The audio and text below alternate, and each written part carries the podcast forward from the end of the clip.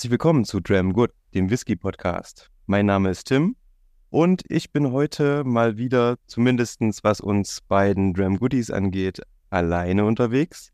Olli macht sich's bequem, der ruht sich aus, der ist im Urlaub. Aber ich habe einen Gast eingeladen oder uns einen Gast eingeladen und der hat einen wunderbaren Namen, zumindest einen wunderbaren Vornamen.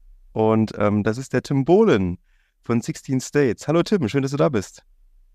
Ja, guten Abend, freue mich bei euch zu sein. Ja, wir haben ja schon, ich glaube, es ist schon reichlich ein halbes Jahr her, dass wir ähm, uns das ausgemacht haben, dass wir mal zusammen Poddy aufnehmen wollen. Und ähm, jetzt hat es endlich geklappt. Ich freue mich sehr, dass es geklappt hat und dass du auch die Zeit gefunden hast. Und ähm, erzähl doch aber mal vielleicht für diejenigen, die von dir noch nichts gehört haben, ähm, wer bist du? Was machst du?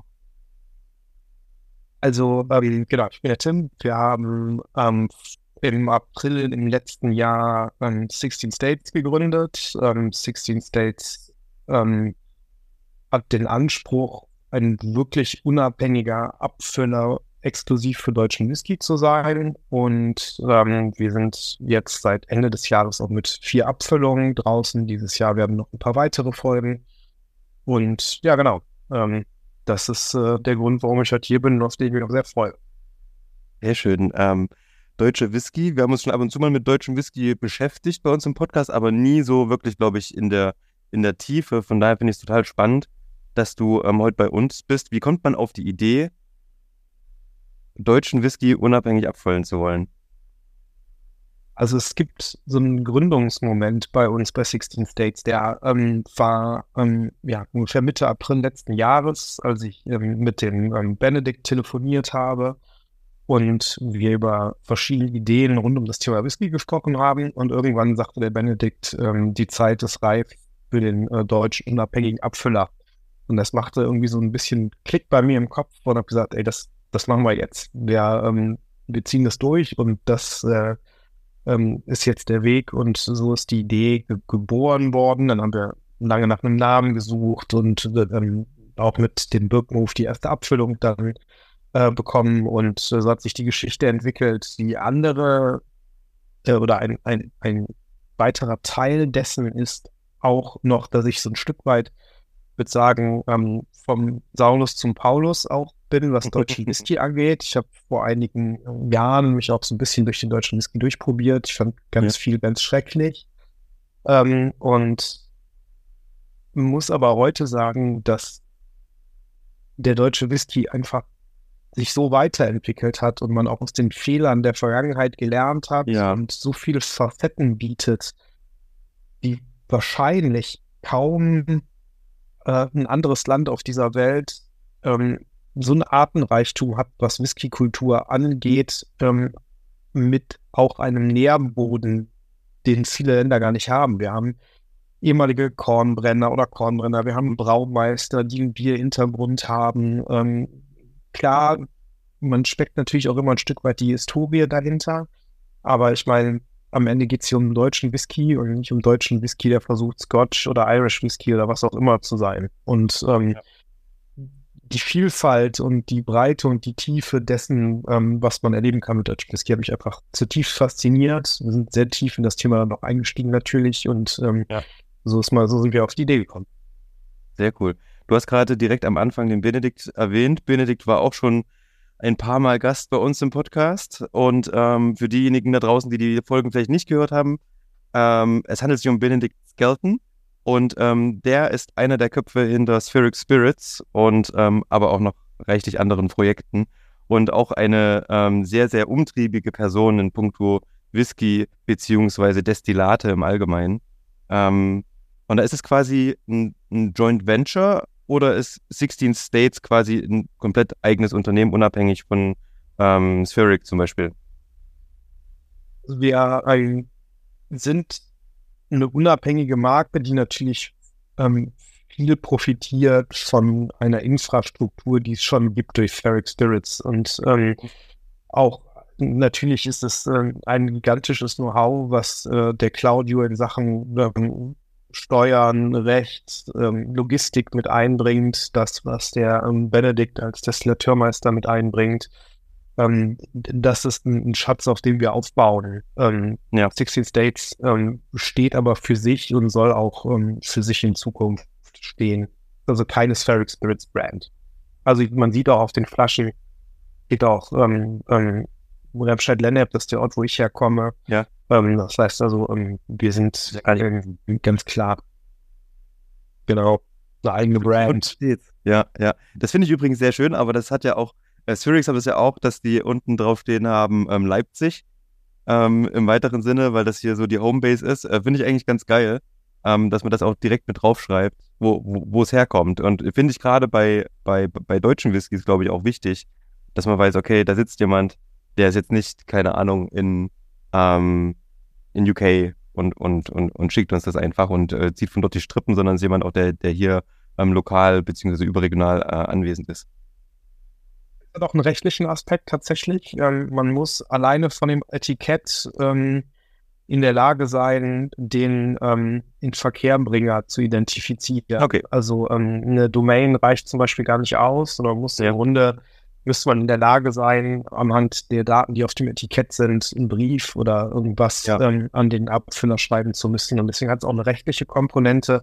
Ja. Ähm, aber natürlich ist der ähm, der Seitenhieb ähm, Remscheid-Lennep als, äh, als Stadtteils ähm, ähm, Fan des Stadtteils äh, Lennep von Remscheid natürlich äh, ist schon ein kleiner Seitenhieb drin. Also richtig wäre P287 Remscheid gewesen. Ähm, aber also ein bisschen Symbolik ist schon dabei.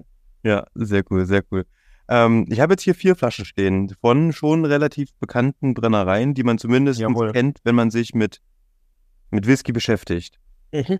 Und die Frage, die sich mir und sicher auch den Hörerinnen und Hörern stellen wird, ist, watschelt ihr da einfach in so eine Brennerei rein, sagt, moin, wir sind 16 States, wir hätten jetzt Bock, ähm, einen Whisky von euch abzufüllen? Oder wie stellt sich da so ein Erstkontakt dar?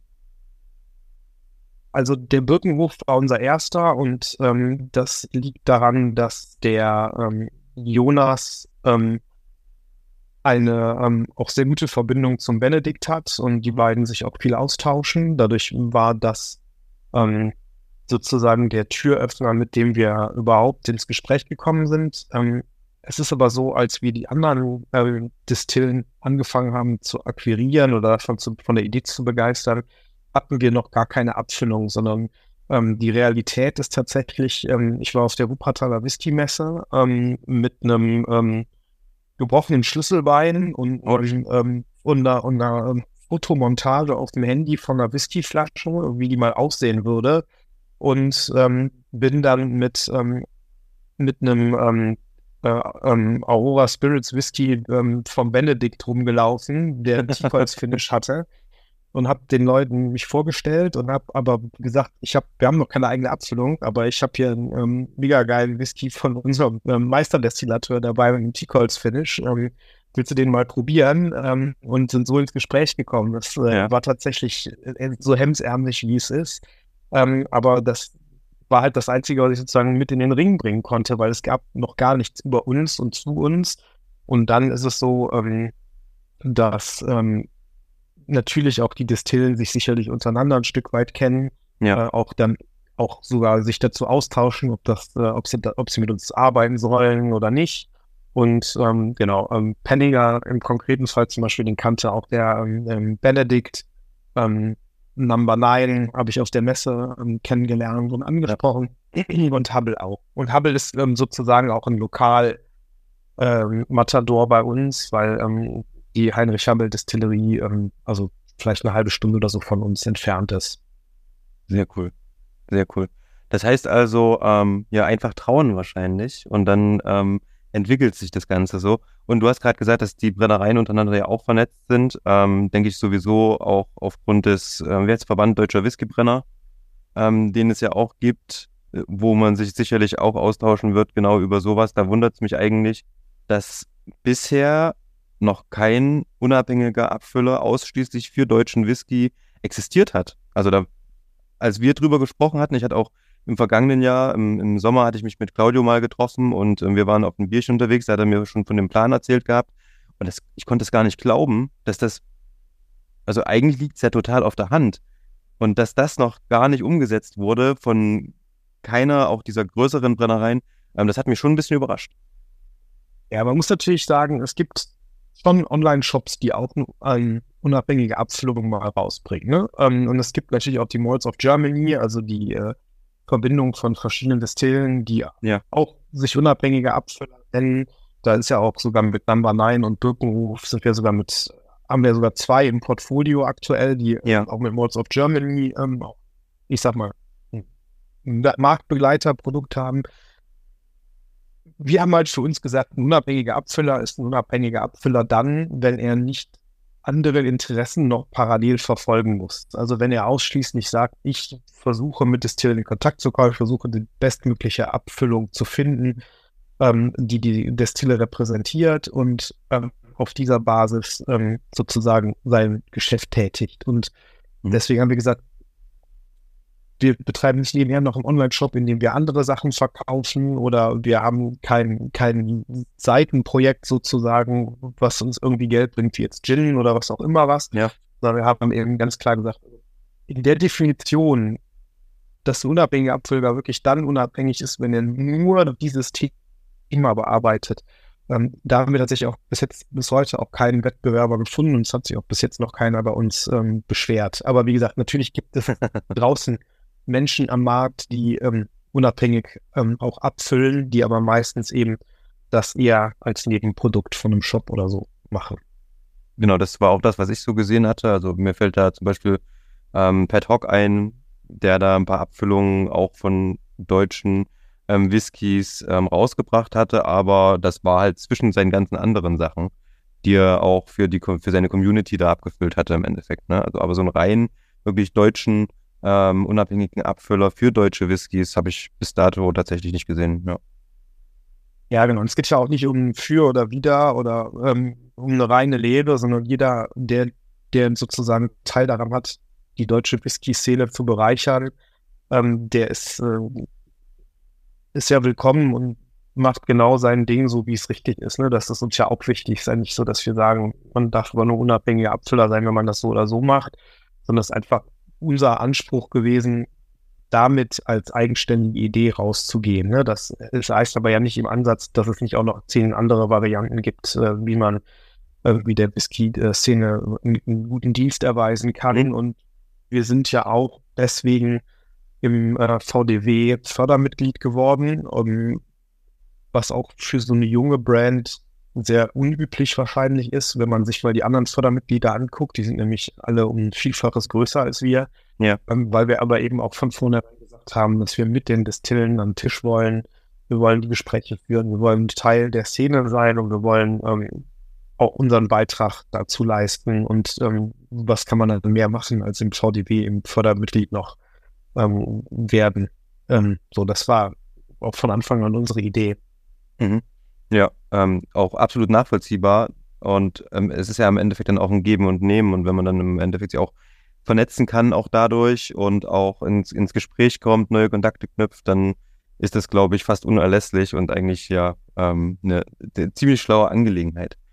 Wenn ihr für euch, wie gesagt, ich habe jetzt schon vorhin kurz an, angesprochen, hier stehen jetzt vier Abfüllungen, die ihr schon abgefüllt habt. Du hast schon gesagt, dass ihr auch für das Jahr 2024 schon ein bisschen was in der Pipeline habt. Wie funktioniert das? Könnt ihr, wenn einmal der Kontakt da ist, einfach ins Fasslager gehen, ihr sucht euch was raus?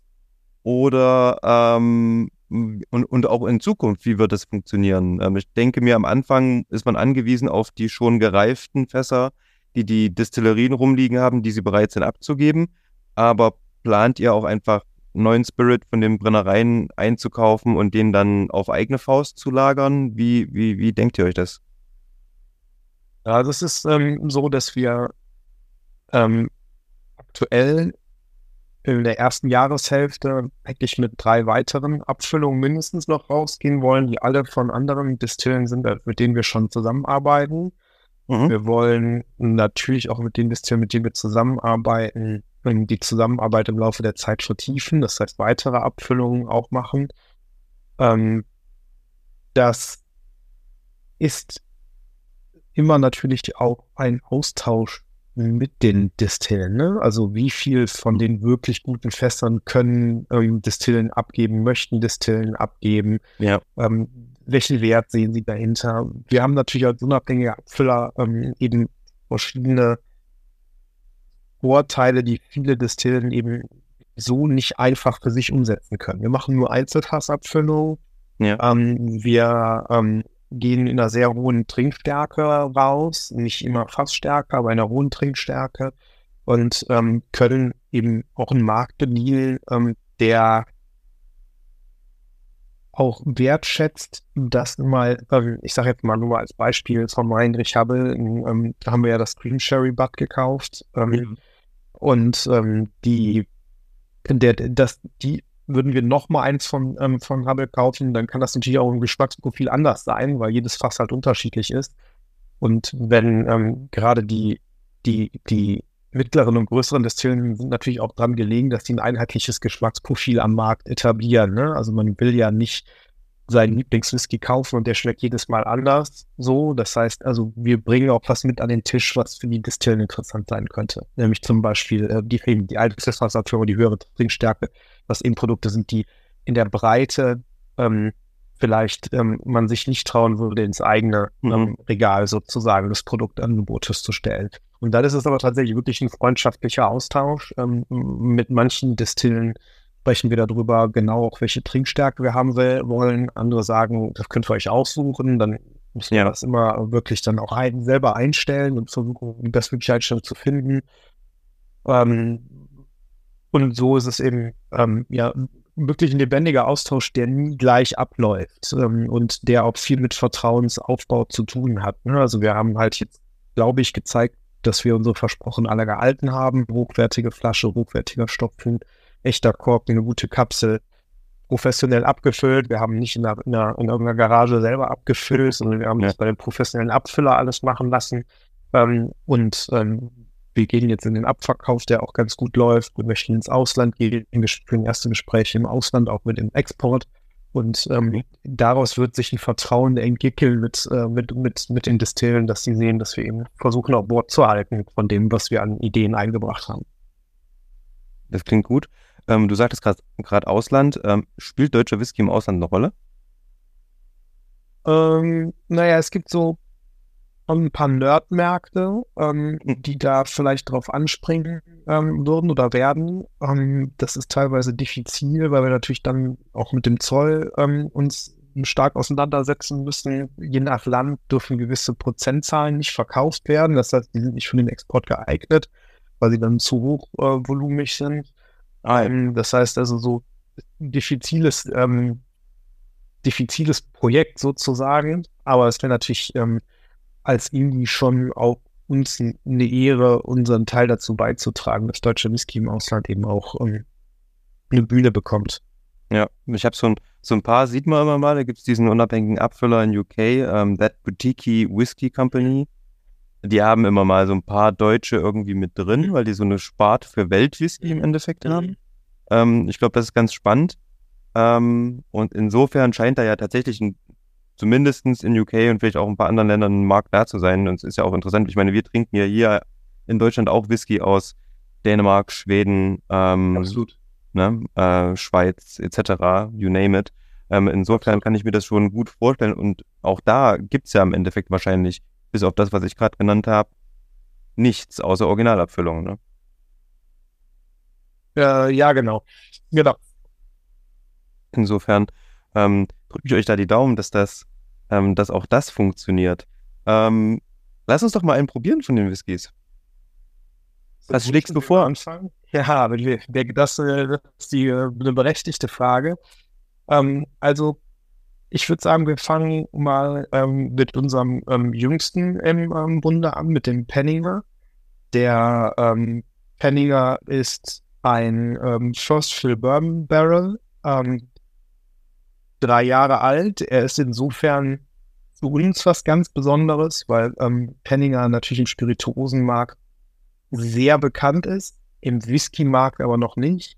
Mhm. Und ähm, Penninger aber mit einem sehr hohen Anspruch auch an Qualität rausgeht und die diesjährige Abfüllung seine erste eigene Whisky-Abfüllung ist. Das heißt, wir sind quasi der erste, der eine Einzelfassabfüllung des ersten eigenen Penninger Whiskys bringt und auch die ersten, die den über den ähm, 43 Prozent, die er verkauft, also wir sind ja 53 Prozent rausgegangen, ähm, ähm, rausgebracht hat. Und deswegen ist das für uns mit so einem Giganten wie Penninger zu arbeiten schon auch eine Ehre und vor allen Dingen auch eben wirklich bei seiner ersten eigenen Whisky-Abfüllung dabei zu sein. Das hat uns einfach tierisch gefreut. Und ähm, ja, lass uns den mal testen. Ich habe ihn schon im Glas. Ich habe mir das schon so gedacht. Ähm, ja, ich bin einfach danach gegangen, welcher hat ähm, die geringsten Volumenprozente. Ähm, und da ist der Penninger mit 53 zwar schon ähm, als erster Whisky heute ordentlich, aber ähm, im Vergleich zu den anderen doch noch ein Stückchen entspannter. Ähm, hat eine ganz tolle Nase, ganz frisch. Finde ich sehr, sehr angenehm. auch von für so einen jungen Whisky. Also ich erwarte jetzt hier kein, kein, keine extreme Tiefe, kein extremes Alter, aber er ist frisch, er hat ein bisschen was Mentholische, Mentholisches und ähm, es kommt tatsächlich auch irgendwie so sowas in Richtung Schokolade ein bisschen mit rüber.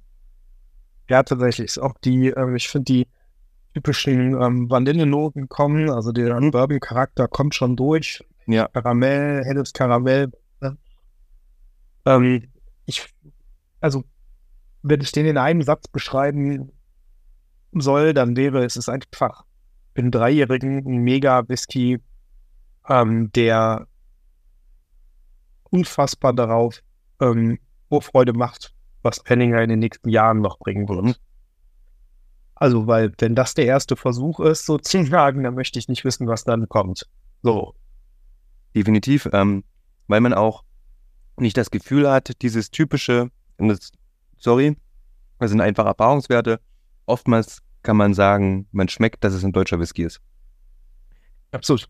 Da ist ja. ganz, ganz oft tatsächlich, also dieses, wofür sich manche Brennereien, glaube ich, sehr schmücken, zu sagen, okay, super rein, super sauber gebrannt. Das macht aber den deutschen Whisky aus. Ja, dieses reine und saubere, was manchmal ein bisschen langweilig dann ist. Und ich habe hier gerade probiert, ähm, diesen, diesen Eindruck hat man nicht. Und was ich total spannend finde, ist auf der Zunge dieses Bitzeln, was keine Alkoholschärfe ist, sondern eher in Richtung Pfeffer geht. Wirklich. Mhm. Was total angenehm ist, was auch bleibt. Ähm, er hat eine schöne Mineralität, was total gut ist, was ich immer mag.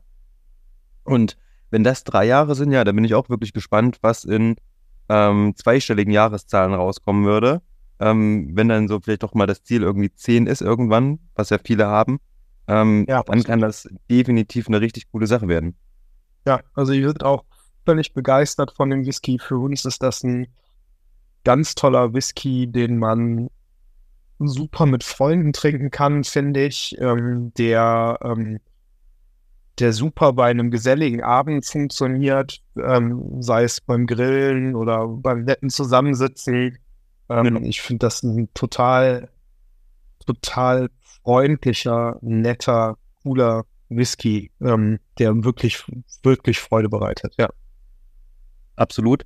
Und also was für auch für mich interessant einfach ähm, wäre, auch für Tastings, äh, ich glaube, wenige Leute bis keine Leute haben bisher was von Penninger als Whisky probiert. Da gibt es halt immer noch, was war das, Bärwurz oder Blutwurz? Ich weiß es nicht mehr genau. Der Blutwurz, der Blutwurz, genau. Also wer durchs Rewe-Regal zum Beispiel geht, Genau. Ähm, oder durch Supermarktregale sind schon wirklich einige Penninger Produkte. Genau. Ähm, und wenn man sich auf unserer Instagram-Seite zum Beispiel ähm, mal die Penninger Distillerie anguckt, äh, was die da gerade so ähm, auch aufgebaut haben, sieht man auch schon der Anspruch, mit dem die, die rausgehen. Und wie gesagt, das ist ähm, auch er selbst ist ein wirklich bodenständiger, ganz großartiger Typ als mhm. Charakter. Und es hat einfach wirklich Spaß mit denen gemacht. Ja. Das, das merkt man auch einfach daran, dass die mit Stolz euer Produkt auf ihrer eigenen Webseite präsentieren. Ja, das hat wir haben überrascht. sogar in ihrem Shop stehen. Ja, genau. Das ist, ähm, ähm das hat mich wirklich überrascht. Ja. Das ist auch, ähm, ich finde auch da wirklich sehr dankbar für, weil wir natürlich ähm, eine, ähm, damit auch bei ihm eine Bühne dafür bekommen. Ähm, ja. Das heißt, er steht auch zu dem Produkt. Das ist ja am Ende bei unabhängigen Abfüllern auch eigentlich die, näher der Ritterschlag. Ne? Also man kann im Grunde, und das war ja deine Eingangsfrage, kann man einfach irgendwo hingehen und ein Fass kaufen. Mhm. Meistens ja. Die Frage ist nur, darf ich die Distille auf das Etikett schreiben? Und da trennt sich dann oft die Spreu vom Weizen. Und äh, wenn du die Etikett von uns anguckst, siehst du ja, dass die Distille eigentlich am prominentesten dasteht und wir relativ ja. unprominent weit unten. Und ähm, das ist tatsächlich, also wenn niemand seinen Namen hergibt und sich traut, auf, auf eine unabhängige Abfüllung draufzukommen, muss er auch dahinter stehen. Und ähm, das ist aber bei zum Beispiel dem Heinrich Hubble, ist das auch so. Da sind wir auch ähm, in dem ähm, Shop vor Ort, ähm, kann man uns auch kaufen. Und das war auch der ähm, Ela äh, Hubble, weil er hat sofort gesagt, also ich will halt den auch bei sich in den Shop stellen. Das war keine Frage. Es war auch von mir ein Angebot und dafür sowas sind natürlich immer unglaublich dankbar, weil dann sieht man, dass die Distillen wirklich auch dahinter stehen. Ja, ja. Aber das ist ja wunderbar. Also, wie gesagt, das ähm, zeigt ja auch aber, dass euer Ansatz vielleicht überfällig war und auch von den Brennereien tatsächlich geschätzt wird. Und ähm, damit ist es ja wieder so ein Geben und Nehmen. Und ich glaube, das kann einfach auch diese ganze deutsche Whisky, ich nenne es noch nicht Industrie, aber Szene irgendwie vorbringen. Würdest du es als Whisky-Industrie bezeichnen? Ich glaube noch nicht, oder? Aber es, sagen wir mal so, es gibt ja wirklich, es gibt ja mehr Distillen in Deutschland als in Schottland, ähm, deutlich ja. mehr. Ähm, von denen gibt es aber natürlich, ich sag mal, vielleicht 30, 40, die dann auch in einer Größenordnung und Ernsthaftigkeit spielen, dass man sagt, okay, das sind auch, die wollen das Thema wirklich vorantreiben. Mhm. Ähm, insofern Industrie, also wer, es gibt natürlich schon eine Schere zwischen sehr kleinen Distillen und, ähm, und, und sehr großen. Ähm, wenn ja. du natürlich siehst, zum Beispiel, was, was Penny da eingebaut hat, äh, oder auch äh, Birkenhof ist ja auch schon ähm, keine kleine Distille mehr ähm, dann sieht man ähm, schon, dass das alles wirklich fundige Mittelständler sind, die auch mhm. teilweise ja seit hunderten Jahren am Ende, ähm, das darf man auch nicht vergessen, eine Tradition in dem Bereich haben, auf der die aufbauen. Und ähm, insofern ähm, würde ich sagen, das ist der gesunde Mittelstand, ähm, wie sagt man, das Rückgrat der deutschen Wirtschaft. Ja. Von der Industrie würde ich vielleicht noch nicht sprechen. Ja. Ich habe bei Industrie tatsächlich gerade im Kopf gehabt, Bimmerle, ich weiß nicht, ob du das kennst. Ja, ja, ja. Die, ähm, ja auch inzwischen jetzt seit, glaube ich, drei Jahren ähm, einen eigenen Whisky auf dem Markt haben auch. Ähm, und das ist ja wirklich hochindustriell. Das ist eine Riesenbude. Die haben ja einen Outturn, die machen ja alle Produkte, alles, was man möchte. Ähm, und ähm, das, äh, sowas Großes hatte ich teilweise irgendwie dann im Kopf. Auf der anderen Seite, wenn man an deutsche Brennereien denkt, denkt man tatsächlich eher an so kleine, ähm, ja, Mittelständler bis Handwerksbetriebe, wo halt ähm, vielleicht auch, ich kenne es aus meiner Heimat, ich komme ursprünglich aus Jena, dort gibt es einen Braugasthof und der hat mhm. im Hintergrund irgendwo eine, ähm, eine Destille stehen, wo die dann auch aus ihrem Bier, was sie herstellen, mhm. tatsächlich dann auch eigenen Whisky brennen zum Beispiel. Ne? Und ähm, ich glaube so im, ähm, in der, in der Whisky-Szene, bei den Whisky-Genießern hat der deutsche Whisky schon noch so einen Stand, dass das nicht wirklich so industriell ist, wie man das äh, teilweise aus Schottland, USA und so weiter kennt. Ja, das Verrückte ist ja eigentlich, dass die ganzen großen Distillen ja alles dafür tun, wie eine kleine Distille rüberzukommen. Ja, das stimmt. Also wenn du jetzt nimmst du eine große Bourbon-Brand oder so, ich meine, ja. womit werben die? Die werben mit Holzwarenhäusern, wo ähm, irgendwie die, die Jungs noch nett abends bei einem, bei einem Whisky oder bei einem Bier zusammensitzen. Und also ich meine, am Ende wachsen manche dann in so eine Größe, dass sie alles dafür tun, wieder wie das kleine, beschauliche Objekt rüberzukommen. Und deswegen, also ich finde, wir sind gut daran gedient, dass wir da äh, solide wirtschaftende Unternehmen haben, die ihr Job teilweise wirklich seit hunderten Jahren kennen. Und ähm, ich glaube, das ist, das ist das Essentielle. Und ähm, ich habe nicht per se was gegen industriell gefertigten Whisky, aber ich mhm. glaube, das macht auch den Charme und die Nahbarkeit auch der deutschen Szene noch aus. Ja, das stimmt auch das Persönliche. Man, man sieht halt ja. die Leute auch ähm, ja. hier und da, ähm, kommt super ins Gespräch. Ich freue mich jetzt schon wieder auf die Messe in, in, in Erfurt, der Rona Whisky Messe, wo auch viele, viele ähm, Brenner immer mit vor Ort sind und sich mit denen einfach mal auszutauschen, einfach mal zu probieren. Und ähm, du hast vorhin schon gesagt, dass ich, dass du auch schon schlechte Erfahrungen gesammelt hast und dass sich in den letzten Jahren wirklich was getan hat. Was glaubst du, woran es liegt? Naja, ich meine, auf der einen Seite ist es der, sind es natürlich auch Lerneffekte. Also äh, man darf, oder vielleicht andersrum, ist es ähm, ein großer Teil des Whiskys macht auch das aus, was vor dem Fass passiert. Mhm. Also das ist auch das, was wir versuchen immer zu vermitteln. Das Narrativ bei Whisky, was uns, ich sage jetzt mal platt gesagt, die Werbung ja über Jahrzehnte versucht hat zu vermitteln, ist, es kommt aufs Alter und vielleicht noch aufs Fass an. So, ne? Das ist ja das, wenn man heute irgendwen fragt, was macht einen guten Whisky aus, ja, der muss möglichst alt sein und irgendwie vielleicht kommt war der noch aus einem tollen Fass. So, und ähm, was wir aber auch versuchen hervor und herauszuarbeiten, ist, dass die, ähm, dass viel, was vor dem Fass passiert, einfach essentiell ist. Und da spielt natürlich die Historie der Brennerei eine unglaubliche Rolle. Ähm, es ist eine ähm, Kornbrennerei wie Habbel mit einer starken Korntradition. Mhm. Es ist ein Bierbraumeister äh, wie bei Number Nine. Ähm, ist es, ähm, gibt es einen Obsthintergrund. Und natürlich, klar, das ist am am Anfang das, was man den Distillen vorgeworfen hat, äh, dass, die, dass der nach Obstler schmeckt oder der nach Korn oder wie auch immer. Mhm. Ähm, mhm. aber ich glaube, da hat sich heute eine gewisse Stärke draus entwickelt, sodass man eben noch durchaus traditionelle Unterschiede in der Herkunft herausschmeckt, ähm, aber trotzdem eindeutige Whiskys hat. Also es sind definitiv auch daneben die Lernkurven, der Austausch untereinander, ähm, der Mut, andere Wege zu gehen ähm, und sich auch ähm, da in dem Bereich weiterzuentwickeln, der es am Ende ähm, ausmacht. Und man darf natürlich auch nicht vergessen, ähm, man ist, hat, macht immer eine Wette auf die Zeit. Ne? Ähm, nach drei Jahren ist es ein Whisky, nach vier, nach fünf, nach sechs. Das heißt, die, die Lernkurven sind zwar vielleicht steil, aber die Zeit, die vergeht, ist sehr lang. Also ich kann ja nicht schnell iterieren und immer, nicht dieses Jahr bringe ich mal fünf neue Whiskys raus. Ich kann ja, könnte ja die, jede Woche einen neuen Gin produzieren, sozusagen. Und habe damit natürlich eine viel steilere Lernkurve als beim Whisky, wo ich eben auch auf die Verlagerung, auf die Jahre auch, auch angewiesen bin. Ja, und ja, dadurch, dass Whisky so ein, ein, ein langsames Produkt ist, denke ich auch, dass man als Anfänger, auch wenn man neu ist, als Brenner, wahrscheinlich gar nicht einschätzen kann, wie sieht das in drei Jahren aus? Wie sieht das in zehn Jahren aus? Was macht das, wenn ich das vielleicht nicht unbedingt in ein ähm, Octave pa äh, packe, wo es, wo die Reifung sehr schnell geht, sondern wenn man dem wirklich mal Zeit gibt. Ähm, ich finde, das wird erst richtig spannend. Ja? Man hatte, hat ja schon so ein paar Brennereien, wo es auch mal ähm, einen Whisky gibt, der ein bisschen älter ist. Ich glaube, ich habe irgendwann so, sogar mal einen 18-jährigen deutschen Whisky getrunken, so einen Tecker, Tecker-Whisky. Ähm, die haben ja schon richtig altes Zeug ähm, und ähm, da sind, glaube ich, die Deutschen immer noch relativ weit am Anfang. Ja. Absolut. Also ich denke, die, die Zwölfjährigen kommen so langsam alle. Mhm. Ähm, es gibt ein paar, die haben denn die 18-Jährigen.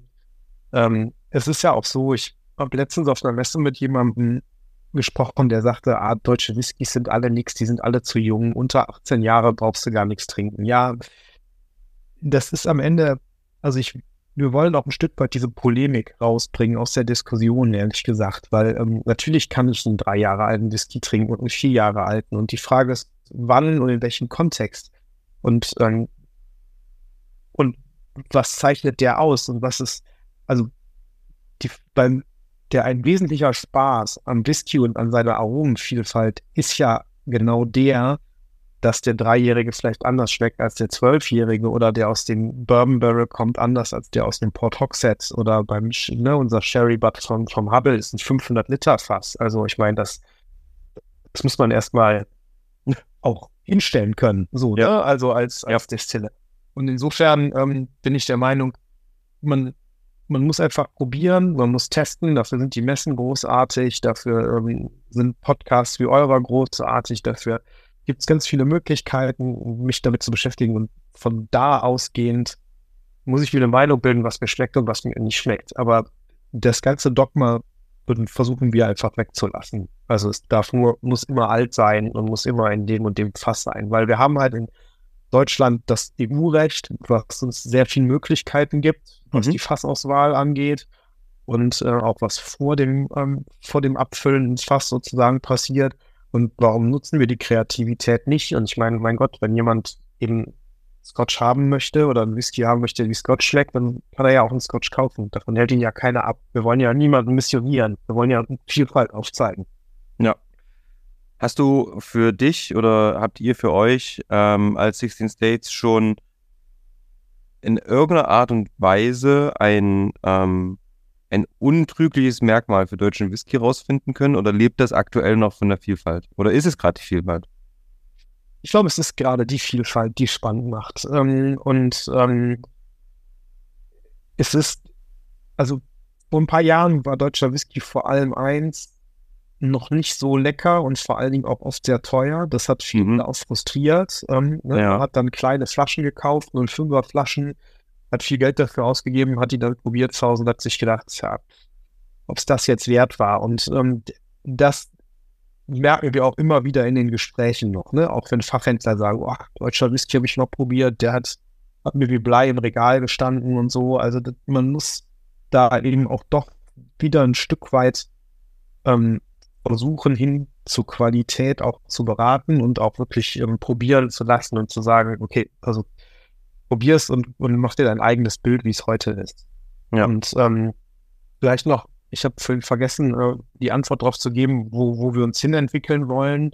Also natürlich haben wir schon unvorstellbar viele Ideen ähm, von eigenem Fasslager, mit eigenem, ähm, mit eigenen Fässern, mit allem drum und dran. Ähm, tatsächlich ist es halt so, wir haben natürlich jetzt nicht unerheblich ähm, viel Geld auch in die Hand genommen, ähm, dieses ganze Projekt zu starten und auch ja. um, zu entwickeln. Jetzt geht es darum, dass wir beweisen, dass der Markt das annimmt, dass die Leute die Produkte toll finden, dass die, ähm, dass wir weitermachen.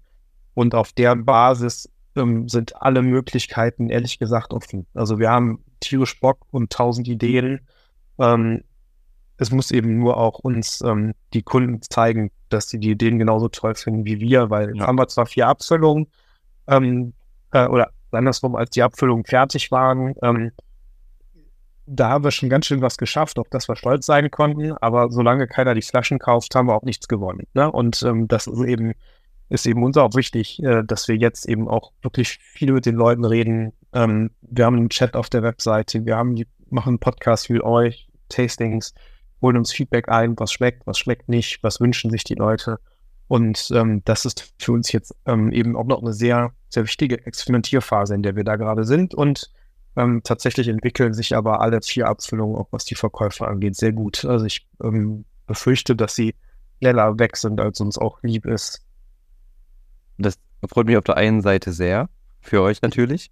Ähm, auf der anderen Seite ähm, natürlich schade, äh, wenn es dann ruckzuck geht. Aber ähm, so soll es ja eigentlich auch sein. Das ist jetzt auch nichts, ähm, was dafür ausgelegt ist zum Sammeln. Naja gut, vielleicht der Penninger, könnte ich mir am ehesten noch vorstellen, aber da gibt es ja, was sind 275 Flaschen? Ähm, 85 hat der Penninger, 85, genau. genau. Ähm, gibt es ja eh nicht so viel. Ja, das ist ja jetzt wirklich, ich meine, wenn man es überlegt, das können 285 Leute ähm, das dann wahrscheinlich tut ihr äh, noch ein paar zur Seite stellen. Wahrscheinlich gibt es noch ein paar für Tastings. Da sind wir ruckzuck bei ja. vielleicht 250, die dann wirklich in den Markt gehen. Und ähm, damit ist ja gar nicht viel da. Und auf der anderen Seite, die anderen Abfüllungen, ich glaube, das sind ja auch Trinkabfüllungen. Das sieht mir nicht aus wie, das ist was, was man sich unbedingt in den Schrank stellt, einfach um es aufzubewahren. Das Label, ich finde es total schön aber es ist schon minimalistisch. Die Flasche ist, ja. ich glaube, man nennt die, ist eine Standard Liquor Bottle, ne? Ähm, perfekt gemacht. Sieht, sieht aus wie, wie, wie eine schottische Flasche oder Signatory Vintage oder ähnliches. Nur mit also ist eine schottische Flasche. Ja. Und äh, wir haben die aus Schottland, also ähm, Korkenstopfen, Kapsel und Flasche sind aus Schottland importiert. Ja. Ähm, weil wir eben auch von vornherein sagen wollten, guck mal, wir sind Whisky und das ja. ist eben gibt keine symbolischere Flasche für Whisky als die äh, Standard Liquor Bottle. Und ähm, deswegen haben wir ähm, uns für diese Flasche entschieden. Wir wollten auch einen dünnen Glasboden haben, weil das Thema Nachhaltigkeit, Logistikkosten ja, eben auch immer relevanter wird. Und ähm, auch wenn natürlich man früher immer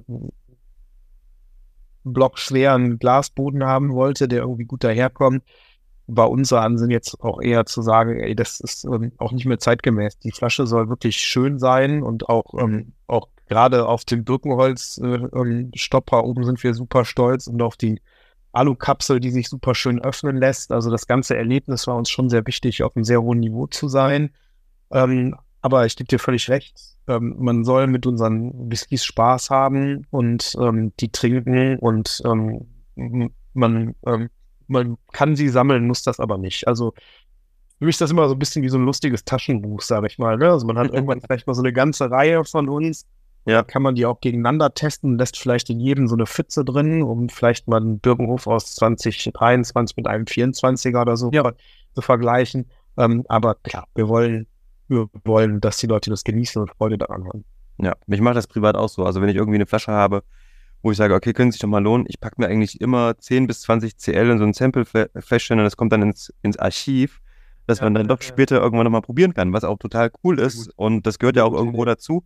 Aber von den wenigen Flaschen dann irgendwie eine zu haben und die dann nicht aufzumachen, ist halt auch doof. Das, das meinte ja. ich jetzt. Ähm, ja, richtig. Ganz und genau. das ist nicht so ein, so, so, ein, so, so ein Regalhüter im privaten Regal quasi schon, ähm, den man dann da stehen hat. Man freut sich, dass man immer mal angucken kann und, und trinkt das Ding nie. Ja, und in, insofern ähm, finde ich das schon gut, dass das auch so ähm, ist jetzt keine total fancy Umverpackung oder irgendwie was dabei. Das ist halt auch im Endeffekt für den Trinker gemacht. Genau, also wir wollten, es gibt, da gab natürlich auch noch Ideen, was so Umverpackungen angeht. Also wir haben beim Label schon auch Wert drauf gelegt, dass es ein sehr hochwertiges Papier ist und auch ein sehr mhm. hochwertiger Druck. Ja, auch ähm, das Label Design haben wir auch mit einer Designerin zusammen gemacht, auch wirklich viel Arbeit und Mühe reingeflossen, dass das auch mit unterschiedlichen Namenslängen funktioniert. Also Heinrich ja. Abel im Verhältnis zu Number 9 zum Beispiel sind ja wirklich komplette Unterschiede.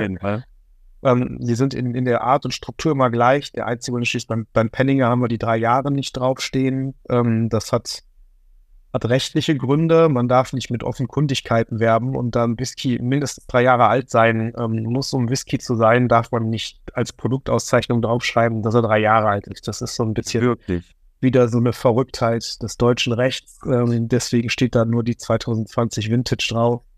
Ähm, aber genau, das sind so, sonst sind die im Grunde gleich und auch äh, sollten auch möglichst ergonomisch sein, dass man sofort erfassen kann, worum es geht. Aber steht, es steht doch kein Bottling-Datum drauf. Also das, ähm, genau, 2020 Vintage, äh, das durften wir draufschreiben. Ja. Ähm, und ähm, die hätten aber nicht draufschreiben, das ist in Age Three Years. Okay, verrückt.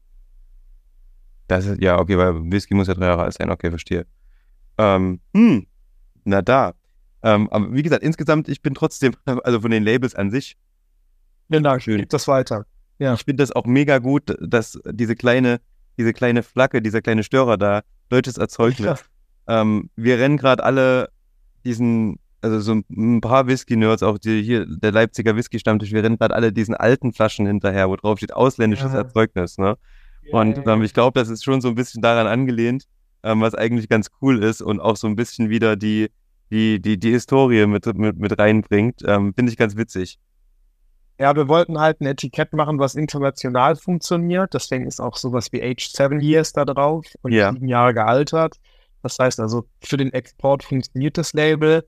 Ähm, und das Label ist aber nicht abhängig von der Idee des deutschen Erzeugnisses, ähm, weil eben auch natürlich Single, The German Single Malt Whisky auf den Labels draufsteht. Ja. Aber klar, das sind, es gibt ein paar Details, äh, die, ähm, wo, wo wir uns natürlich freuen, ähm, wenn wenn Fans und Nerds die erkennen und äh, sagen, ah, guck mal, da steckt eine gewisse Liebe zum Detail drin. Das freut uns auf jeden Fall. Ja, absolut. Nein, richtig cool. Ähm, was würdest du denn als Nachfolger nach dem Penninger empfehlen? Ich würde sagen, wir machen ähm, mit dem ähm, Hubble weiter. Ja. Der Hubble ist, genau, ähm, genau der Hubble ist äh, vier Jahre alt ähm, insofern ähm, was Besonderes, weil es der einzige ist, von dem es ähm, bei uns über 300 Flaschen gibt, nämlich genau 640 Flaschen. Das liegt ja. daran, dass wir eben ähm, wirklich den Inhalt eines kompletten Sherry Butts gekauft haben. Mhm. Und ähm, ein Butt ist ungefähr ein 500 Liter Fass, äh, so ganz grob. Und ähm, sehr eineindeutige ähm, Clean Sherry Noten, die dabei rauskommen. Ähm, sehr, sehr fein, weich, süß, dessertig, finde ich, ähm, so, ähm, an der Nase. Und ähm, ja, mit 58 Volumenprozent eingestellt. Ja, ja, ordentlich. Ähm, ich finde in der Nase aber auch, dass der eine gewisse, ähm, auch wieder eine Spritzigkeit hat in Richtung mhm. Zitrus. Mhm. Kommt auf jeden Fall auch schön durch. Ähm, und hier bei dem habe ich jetzt zum Beispiel das Gefühl, okay, könnte deutscher Whisky sein. Na, ja, er ist auch, äh, genau, er ist natürlich von der Herstellungsart ein bisschen anders mhm. ähm, als teilweise die anderen. Ähm, ähm, bei, äh, bei Hubble wird nicht geläutert, ähm, anders als zum Beispiel bei Nile Springs. Ähm, das ergibt natürlich vorne heraus ein, ein, ein volumiger, einen runden, vollmundigen Geschmack, der aber hier auch gut im Kontrast steht zu dem, zu dem Sherry Butt, weil natürlich ähm, gerade Cream Sherry braucht schon einen Gegenspieler, damit es nicht am Ende ein Likör wird vom Geschmack. So, insofern ähm, passt das eigentlich in der Kombination sehr gut und ich finde auch, die vier Jahre sind die perfekte Alterszahl für, für diesen, ähm, für dieses Cream Sherry Butt. Wäre deutlich älter gewesen, wäre wahrscheinlich zu süß, zu wuchtig geworden und ja. hat er noch genauso diese, diese Spritzigkeit, die du irgendwie im Kopf gerade hattest, ja. kombiniert mit einer, mit einer sehr eleganten Dessertnote, würde ich sagen. Ich, ich wollte gerade sagen, das ist so eine Süße, die da ist, die aber keineswegs überlagert und aber gleichzeitig, ich kenne das von Weinen, wo ja. so ein Touch Süße dabei ist ja, und die animiert zum Weitertrinken. Und ja, genau. Ne, man möchte dann im Endeffekt, da kommt noch ein bisschen, da geht noch was und genau das kommt dann im Endeffekt. Man hat so einen schönen Trinkfluss und die 58. Ich dachte gerade kurz, oh, ich bin ja eher so bei 48 zu Hause. Mhm. Ähm, aber geht voll klar. Also da haben wir uns auch ziemlich viel Mühe gegeben, den anzustellen. Ähm, wir haben ähm, da wirklich auch ähm, in, der, in der größeren Runde zusammengesessen bei Hubble und haben auch verschiedene Einstellungen einfach durchgetestet und waren am Ende gemeinsam der Überzeugung, dass er einfach mit den 58 Prozent am besten rauskommt. Mhm. Hab gerade nochmal probiert. Und ja, also Al der Alkohol ist wirklich gut eingebunden. Ähm, der hat natürlich einen Punch. Ich meine, 58 Prozent kann man auch nicht wegreden, wäre auch schlimm, wenn man das nicht merken würde. Aber wieder, ja, es passt einfach. Ja, du hast recht. Und was jetzt wirklich auch so auf der Zucker kommt, sind was mich gerade verwundert, auch so ein bisschen reife Südfrüchte, ähm, mhm. die hier schon mit durchkommen. Auch sehr spannend. Ja, kann ich gut nachvollziehen. Ja. ja. Also es ist, ähm, ich finde, wenn man so sagt, der Penninger ist so ein bisschen der Whisky, den man auch gut mal auf den Tisch stellen kann, mit Kumpels trinken kann ähm, oder Freunden, Freundinnen, wie auch immer. Ja. Einfach bei einem, bei einem schönen Sommerabend beim Grillen oder so, finde ich, der, der Hubble ähm, hat schon auch irgendwie ein Stück Dessert-Charakter. Ich finde, der ist ein äh, super ähm, Digestiv, könnte er sein. Er könnte ähm, nach einem leckeren Essen ausgegeben werden. Der ist aber, aber ich gibt dir auch total recht, durch diese Kombination aus Spritzigkeit und Süße ähm, lädt er auf jeden Fall ein, nicht nur einen davon zu trinken. So, ich finde das ganz interessant, weil, weil er, es bleibt was im Mund hängen, wo man sich denkt, ah, das ich eigentlich noch mal ein genau. Schlückchen von haben, weil es irgendwie irgendwas noch in mir anklingen lässt, was ich noch nicht so für mich rausgefunden habe. Ne? Und das ist, macht ihn eben auch ähm, wirklich zu einem super spannenden Whisky. Ja. Und, und, auch spannend, dass es halt wirklich so viele davon gibt. 640 ist ja erstmal eine Ansage, ähm, dass man auch hier, was ich immer ganz schlimm finde, was auch die Whisky, egal ob jetzt deutscher oder schottischer oder amerikanischer Whisky, ähm, dass es oft so wenige Flaschen gibt, dass, wenn das Zeug auf dem Markt ist, die Leute sofort kaufen müssen und man hat keine Chance mehr zu probieren. Das heißt, es gab ja eine Zeit lang, da ist man vielleicht mal auf eine Messe gegangen und dann, ach ja, dann kann ich den noch irgendwo mehr, ich habe vielleicht auf der Messe probiert und ich könnte den dann mhm. entweder im Fachhandel oder online noch mhm. kaufen. Und das ist ja alles gerade nicht mehr möglich oder war es lange Zeit. Jetzt fängt es gerade wieder an, glaube ich, so ein bisschen, dass die Flaschen auch mal eine Woche oder zwei in einem Shop überleben. Ähm, und gerade auch bei so einer ordentlichen, ähm, für den deutschen Whisky zumindest, glaube ich, ähm, Flaschenanzahl, da hat man auch mal die Chance zu sagen, komm, ähm, ich mache vielleicht eine Flaschenteilung und ähm, bestelle mir danach Absolut. eine Flasche, wenn ich Bock habe. Und ähm, das, das hat mir gefehlt insgesamt. Und ich freue mich immer wieder, ähm, wenn es so ein paar Sachen gibt, die auch mal ein halbes Jahr in einem Shop stehen, was ja auch, ich glaube, die Shops, auch ähm, der ähm, Fachhandel, die waren jetzt lange Zeit extrem verwöhnt. Ne? Die haben extrem schnell gedreht. Das Zeug kam rein aus den, ähm, von, den, von den großen ähm, Importeuren und war nicht mal eine Woche irgendwie in den Shops, dann war es schon wieder unterwegs. Und dass jetzt aber auch die Sachen mal wieder ähm, ein bisschen stehen und man auch mal eine Chance hat zu gucken und auch mal Sachen entdeckt vielleicht, ähm, das finde ich eigentlich ganz schön gerade. Ja, ich meine, also bei uns ist es ja so, als reiner Einzelfassabfüller ähm, sind wir ja immer auf das angewiesen, was noch im Fass drin ist. Ne? Also ja. wenn du jetzt, also wie gesagt, das Bad liegt ja bei knapp 500 Litern, damit kommen halt auch deutlich mehr Flaschen raus. Wenn du jetzt siehst, ähm, der Penninger ist ein, ähm, da ist es ein Barrel, ähnlich wie beim Number 9, das ist auch ein Barrel. Ja. Ähm, und der, die unterscheiden sich in fünf Jahren Reifung. Und bei dem einen hatten wir 285 Flaschen und bei dem anderen sind noch 190 rumgekommen. Ähm, bei derselben Fassgröße. Ne? Das, das darf man eben auch nicht vergessen, ähm, dass mit der, mit, mit der Länge der Reifung durch den Angels Share natürlich auch Alkohol flöten geht.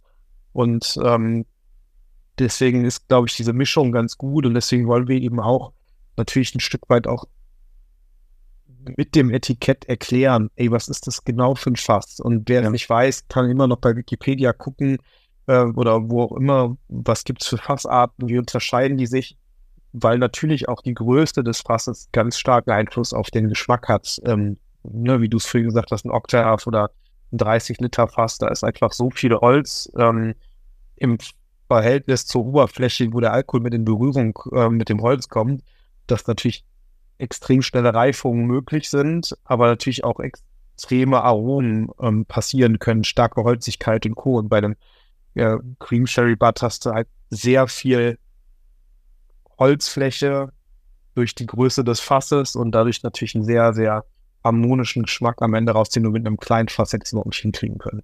Ja, genau. Also ähm, das Volumen ist ja im Endeffekt viel größer. Das heißt, genau. du hast nicht so einen riesengroßen genau. ähm, Kontakt im Endeffekt in, genau. in dem Fall. Und ja, ich, wie gesagt, ich bin auch ein Fan davon, ähm, im, von, von, von, großen Fässern. Man schmeckt manchmal diese kleinen Fässer, wenn sie wirklich 50 Liter, 60 Liter, ne? Oder ja. ähm, ähm, das ist dann wirklich so ein Ding. Ähm, wir haben ja hier selber in, in, in Leipzig mit ein paar Freunden so ein kleines 30 Liter Fass liegen. Und haben wir uns wirklich Mühe gegeben, dass das erstens, es war ein ehemaliges Jim Beam Fass, wir haben das doch mal ausgelaugt, ähm, haben dann selber Sherry reingefüllt, äh, was Sherry? Nein, Port reingefüllt. Die erste Abfüllung lag genau drei Jahre, dann war auch gut.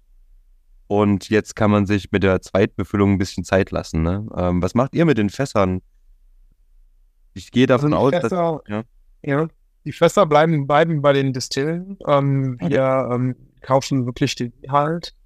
Ähm, und ähm, das ist auch gut so, äh, weil solange wir jetzt nicht irgendwie mit einem eigenen Fasslager unterwegs sein wollen oder ähm, noch nicht unterwegs sind, ist es natürlich für uns auch, ähm, auch ein logistisches Thema. Wir kriegen einfach den Whisky abgefüllt in einem, in einem, in einem Kunststoff oder in einem Edelstahlfass.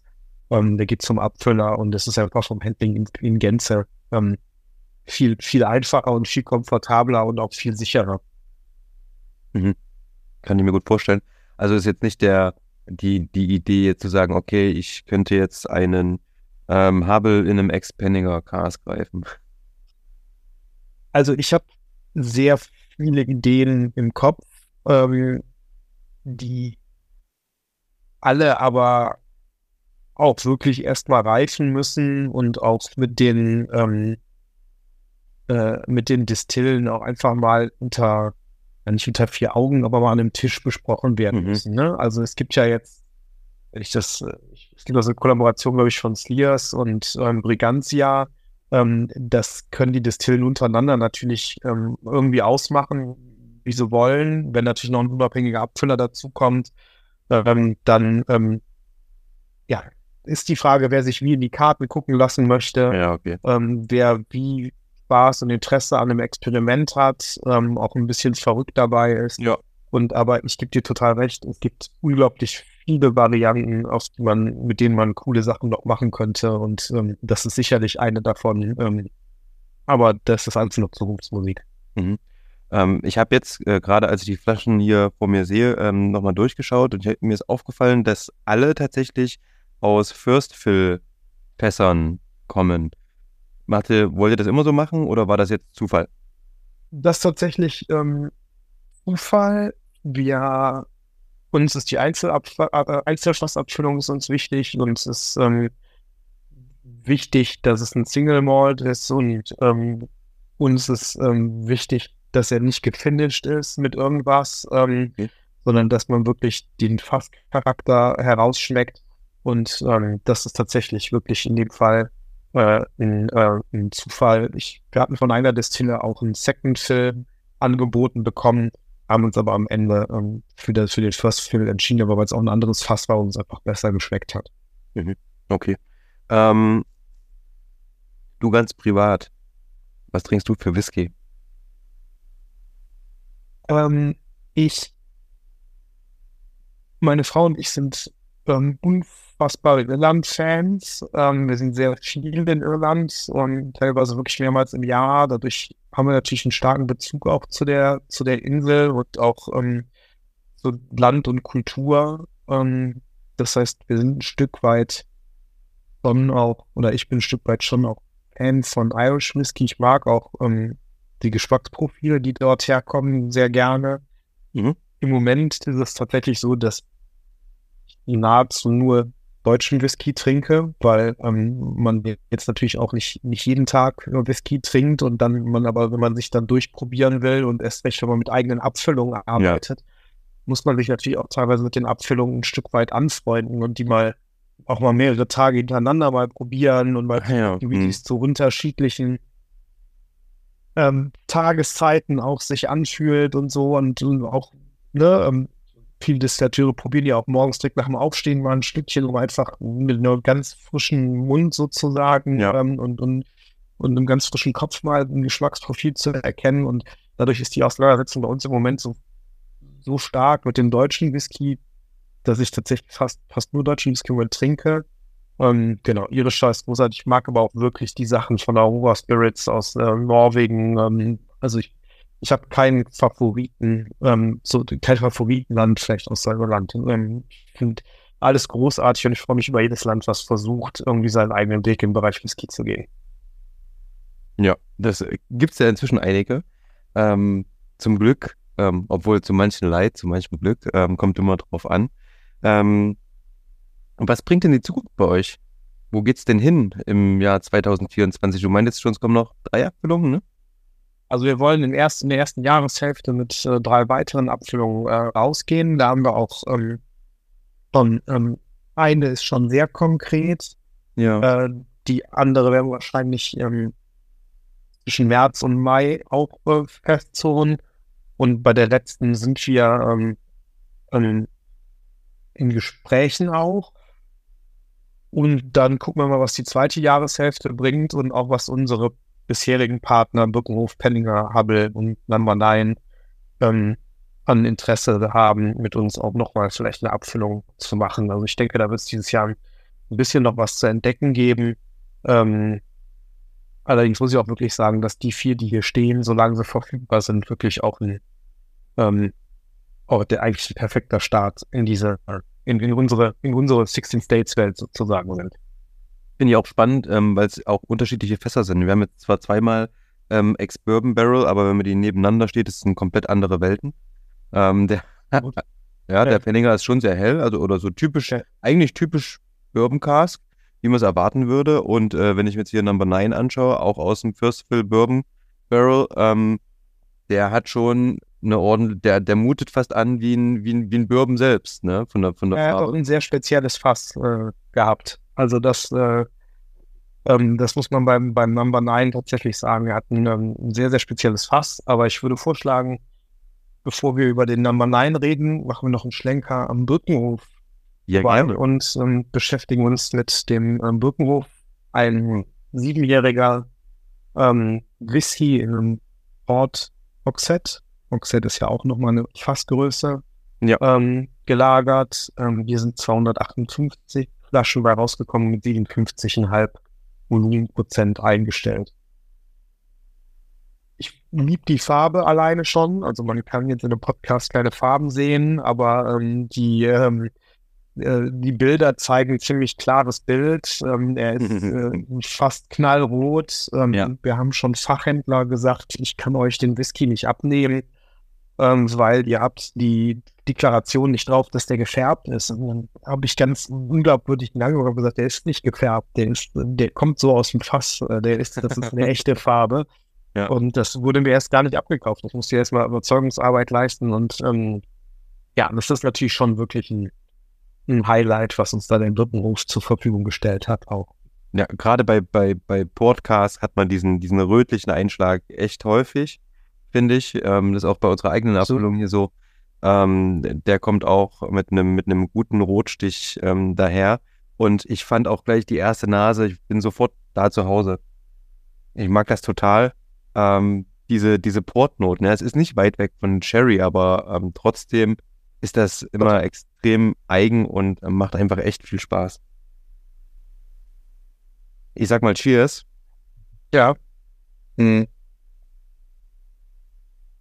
Und die Nase, die hat für mich gerade einen Einschlag gehabt, dass das schon, also man hat schon in der Nase die Kraft ge auch gerochen. Also wenn man die Nase zu nah ins Glas hält, kam da schon ein bisschen was raus. Ähm, aber ich habe dann gerade probiert wieder das Gleiche, auf der Zunge eigentlich relativ entspannt und das, also ich denke, dass durch die Süße kommt, die er tatsächlich mitbringt. Schöne Fruchtigkeit geht ein bisschen auch in Richtung Ab Erdbeere, finde ich. Ja, finde ich auch. Beerenfrüchte sind ganz mhm. klar da. Mhm. Ähm, und das ist tatsächlich für mich auch so ein bisschen dessertmäßig. Ja. Ja, der, der Birkenhof ist ein. Ui. Ach, schön. Ja, der Birkenhof ist ein Whisky, der ich finde nicht gut geeignet ist dafür, den einfach mal auf den Tisch zu stellen, wenn man mit zehn Freunden grillt. Anders als beispielsweise der Penninger, sondern ich finde, der Birkenhof ist ein Whisky, den ich durchaus auch, mit dem ich mich den ganzen Abend auch alleine beschäftigen kann. Also ich finde, man ähm, kann den auch gut abdeckeln, ähm, mal ähm, den Deckel hochnehmen, mal wieder riechen, nochmal wegstellen, mhm. mal probieren, nochmal eine Stunde stehen lassen. Ähm, der verändert sich, der ist, wird interessant, weil die Facetten unterschiedlich rauskommen.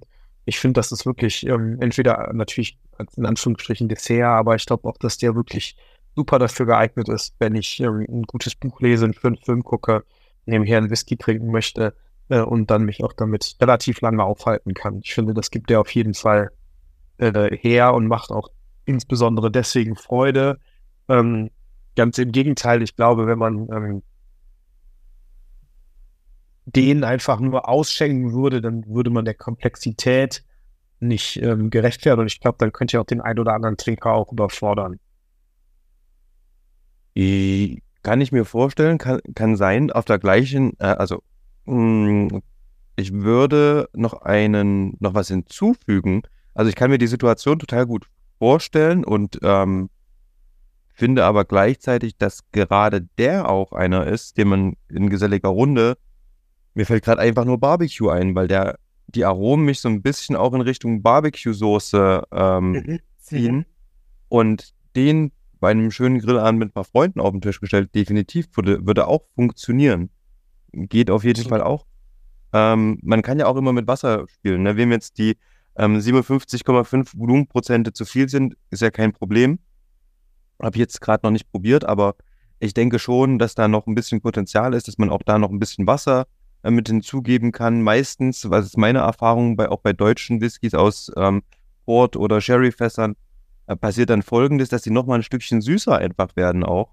Man darf es natürlich mit dem Wasser nicht übertreiben. Ähm, irgendwo ist auch gut, aber da hat er auf jeden Fall Reserve und ich finde auch, wie gesagt, ob sowohl einfach entspannt zu Hause mit viel Zeit als auch mit Freunden beim Barbecue etc. ist das ein Ding, was absolut funktionieren könnte.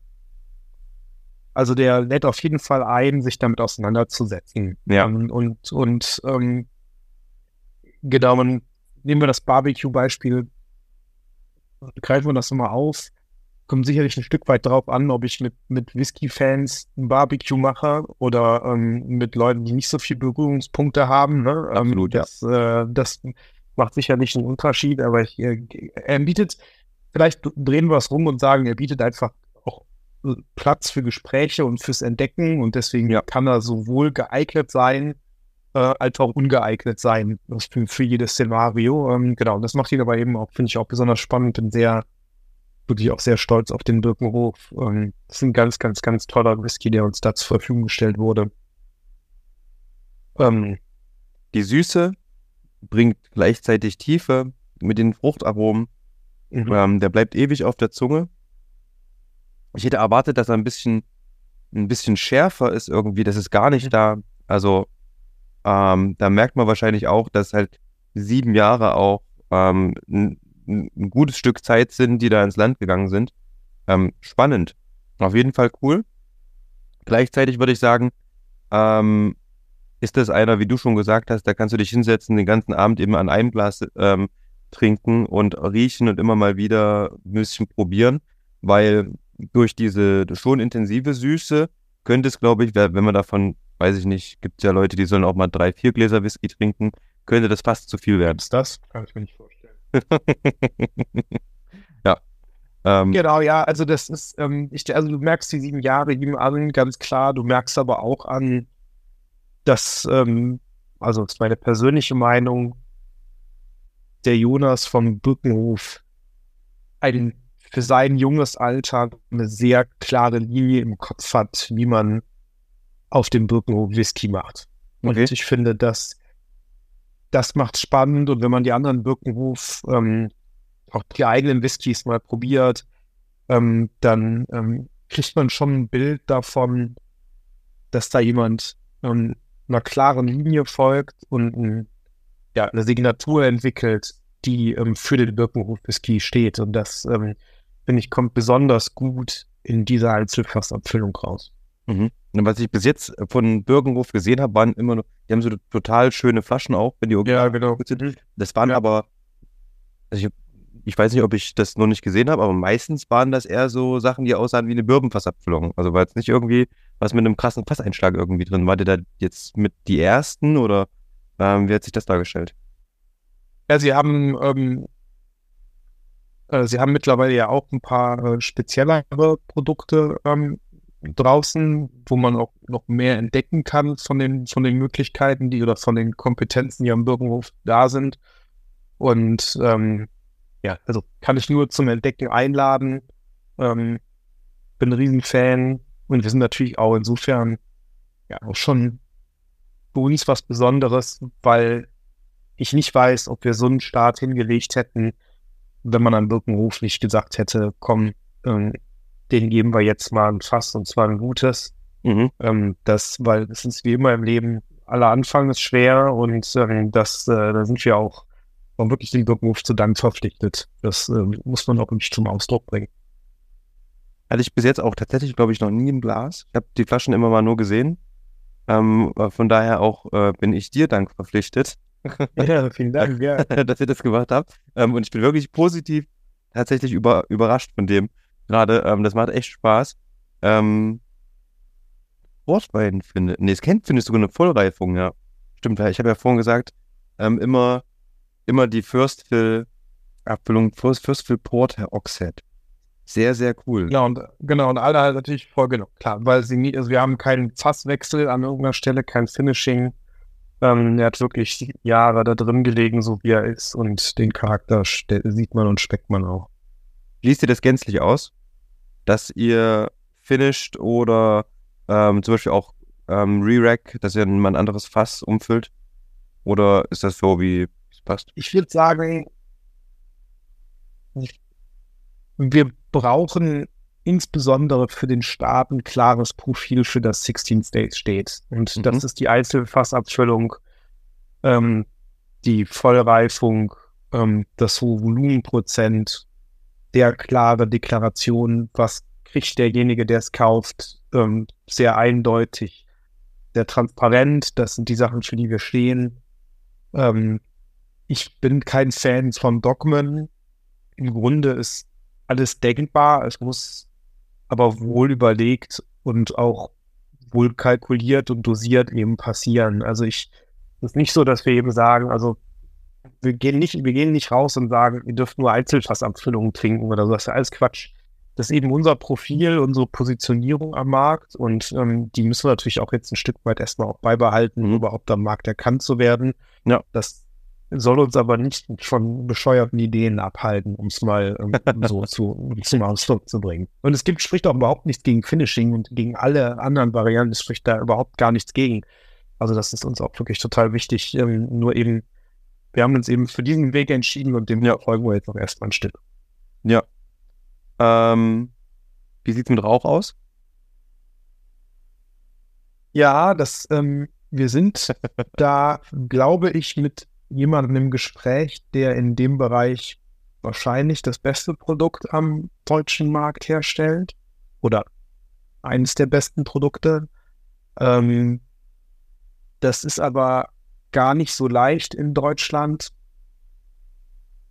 Peated Whiskys zu bekommen, die auch wirklich gut schmecken und die auch eine Authentizität mit sich bringen. Ähm, da muss man ein bisschen aufpassen. Da gibt Woran äh, auf jeden Fall. Ach ja, erstmal ist der Prozess, also die Idee des Peakens ist ja nicht auch nicht ursächlich ähm, in Deutschland mit irgendeiner Tradition behaftet. Ne? Das darf man eben auch nicht vergessen. Also wenn man jetzt zum Beispiel durch Irland fährt oder so, dann sieht man auch diese ganzen ähm, Stellen, wo, wo im Grunde dann der Torf geschnitten wird und so. Und es hat eine starke Tradition im, äh, im Hintergrund. Ähm, und man muss eben aufpassen, dass man eben mit einem Peated, das ist eben trotzdem noch ein authentischer deutscher Whisky bleibt und ja. ist auch dann am Ende des Tages so. Das ist nicht leicht. Ähm, ähm, also vielleicht verhinkt der Vergleich ein bisschen, aber es ist so ein bisschen so, wie wenn ich gute bayerische Gasthausküche koche und dann sag so, und jetzt bringe ich da mal Sojasauce mit ein. So, und natürlich kann das total gut funktionieren, ähm, ja. Kann aber auch gehörig nach hinten losgehen. Und ähm, da muss man sich schon nochmal intensiv auch mitten auseinandersetzen als ähm, Destillateur, wie viel kann ich dem dann zumuten, ähm, wie ist die Qualität am Ende des Tages und wie funktioniert es auch für uns. So, ja. aber da, da könnte was, könnte was auf uns zukommen. Okay, das klingt spannend. Ich habe ja ganz oft bei, ähm, bei so manchem deutschen Brenner ähm, Whisky probiert, der rauchig sein sollte, was dann aber doch nur, ähm, was ist das dann? Ist das Buchenrauch? Ich glaube. Ja, überbuchen kann. Genau. Und dann schmeckt das, und dann schmeckt das halt wie ein, wie ein Schinken. Wie das Schlenkerle, ja. ne? Das ist ja, ja genau ja. das, diese, äh, bei, bei dem Bier, das ist ja genau diese Rauchnote, was das Bier so berühmt gemacht hat, was bei dem Bier sicherlich auch gut funktioniert. Wenn ich, das ist meine persönliche Meinung, das in einem Whisky habe, dann wird das zum Beispiel bei mir ganz schwierig. Ne? Und es gibt wenige, die tatsächlich Zugriff haben auf Torf und dann tatsächlich ist es meistens ja auch eher Torf, der entweder aus Schottland, Irland importiert wird oder über den Umweg ähm, Belgien, Niederlande, was dann funktionieren kann. Weil ich glaube, in Deutschland, ich glaube, wird gar nicht so viel Torf abgebaut, wenn überhaupt, so ein bisschen in Norddeutschland. Ähm, ja, das genau, und dann kommt es halt auch so ein bisschen wieder drauf an. Also es gibt ja in Schottland eine starke Peated-Tradition und das, die, genau. die, will man auch nicht aberkennen. Und in Irland an ein paar Stellen eben auch noch. Ähm, und die Frage, die sich ja stellt am Ende des Tages, ist es nicht vielleicht auch cooler als deutscher Whisky-Produzent, vielleicht auch die Rohstoffe aus der Region zu beziehen ja. oder zumindest aus der weiteren Region und mhm. wirklich auch so ein bisschen mich auch, also für uns ist das Thema Whisky auch eine Diskussion, ähm, der Nachhaltigkeit und das habe ich vorhin auch mit den Flaschen allein am Beispiel vom Glasboden äh, gesagt. Es ist, ähm, es hat eben viele Facetten und man muss eben gucken, auch als Destillateur, aber wie gesagt, wir mischen uns ja nicht in das, äh, in die Destillationstechniken und auch nicht ins Fassmanagement der Destillereien. Insofern ist das jetzt nur meine persönliche Meinung, aber frag mich halt am Ende, braucht es zwingend das, dass ich dann über x Wege ähm, das äh, importiere, um dann Peated am Ende zu haben, nur um Peated zu haben? Oder ist es vielleicht dann auch okay, dass gewisse Spielarten des Whiskys ich vielleicht einfach auch anderen überlasse, wo die herkommen? Ja, also kann man definitiv so sagen. Und ähm, aber was bei mir dann direkt aufgeploppt ist, ähm, dann könnte ich ja theoretisch gleich Whisky außerhalb Schottlands, Irlands in Frage stellen. Ja, genau, das ist am Ende. genau, das hat, genau, ja, ne, genau, also ich gebe dir ja völlig recht. Ne? Das ist, man kann sich auch bei uns die Frage stellen, warum haben wir eigentlich die Flaschen aus, aus Schottland importiert und nicht äh, genau. einen deutschen Hersteller genommen? Ja, weil wir keinen Deutschen gefunden haben, der uns das so macht, wie wir es gerne gehabt hätten. Und äh, so kann ich die Antwort auch genauso gut im Bereich Peated Whisky ähm, ja. geben als Destillateur. Insofern, also ich will sagen, es ist nicht leicht, einen guten Pite zu machen in Deutschland. Mhm. Ähm, mhm. und es gibt ein paar, die das gut können. Und wir hoffen, dass wir bald auch ein Pitet im Programm haben. Und ähm, aber genau, es ist eben facettenreich und ich habe es ein paar Mal schon gesagt, mir ist wichtig, dass wir eben undogmatisch und mit der Freude am Produkt über das Thema reden, ähm, in all seinen Facetten. Und ähm, ich glaube, dass das ist am Ende ist das hier ein ein Alltagsluxus, äh, wie ähm, Total. Schweden sagen. Ähm, Alt, Alltag, wir haben eigene Wort, eigenes, eigenes Wort für Alltagsluxus. Und ich glaube, das darf man nicht, nicht vergessen. Es soll Freude machen und es ähm, macht nur dann Freude, wenn man noch frei denken kann. Total. Auch sehr schön. Ähm, sehr schön gesagt. Wirklich. Ähm, lass uns mal noch den Number 9 probieren gleich, oder?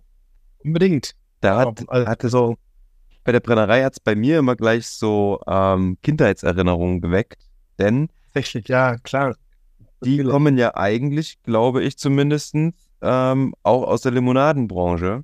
Und ich habe neun Springe, gab es bei uns früher immer so kleine 0,33 ja. Liter Flaschen, Glasflaschen. Ja. Da gab es Waldmeisterlimonade, Orangenlimonade und Cola. Und dann war das so die ersten Colas, die wir irgendwie mal trinken durften. Übrigens großartig ist, finde ich. Ne? Also die, richtig ich habe die Cola genau. letztens mal das erste Mal getrunken, als wir da waren auf der Burgschaftenstein. Ja. Und ich war richtig geflasht und habe gedacht, verdammte Axt, das ist mal eine Cola. Ja. Die ist wirklich sehr gut. Ähm, und das sind, für mich ist, wie gesagt, neun Springe und dann auch ähm, halt Number 9 eben, muss ich immer dran denken. So tatsächlich so ein kleiner Kindheitsflashback. Ähm, meine, meine, meine Großmutter hat in einer Kantine gearbeitet und da hatte die kistenweise neun Springelimonaden da stehen und ähm, da bin ich dann immer als kleiner Junge mit rein und habe das ähm, mit probieren können. Ja, deswegen freue ich mich umso mehr. Also genau, das ist natürlich, ähm, also ist unser ältester jetzt im ähm, Portfolio, acht Jahre alt. Ist ein ähm, First Fill Bourbon Barrel, aber wie du auch gesagt hast, also nicht nur die fünf Jahre sieht man im Unterschied zum Penninger, sondern auch die Farbe.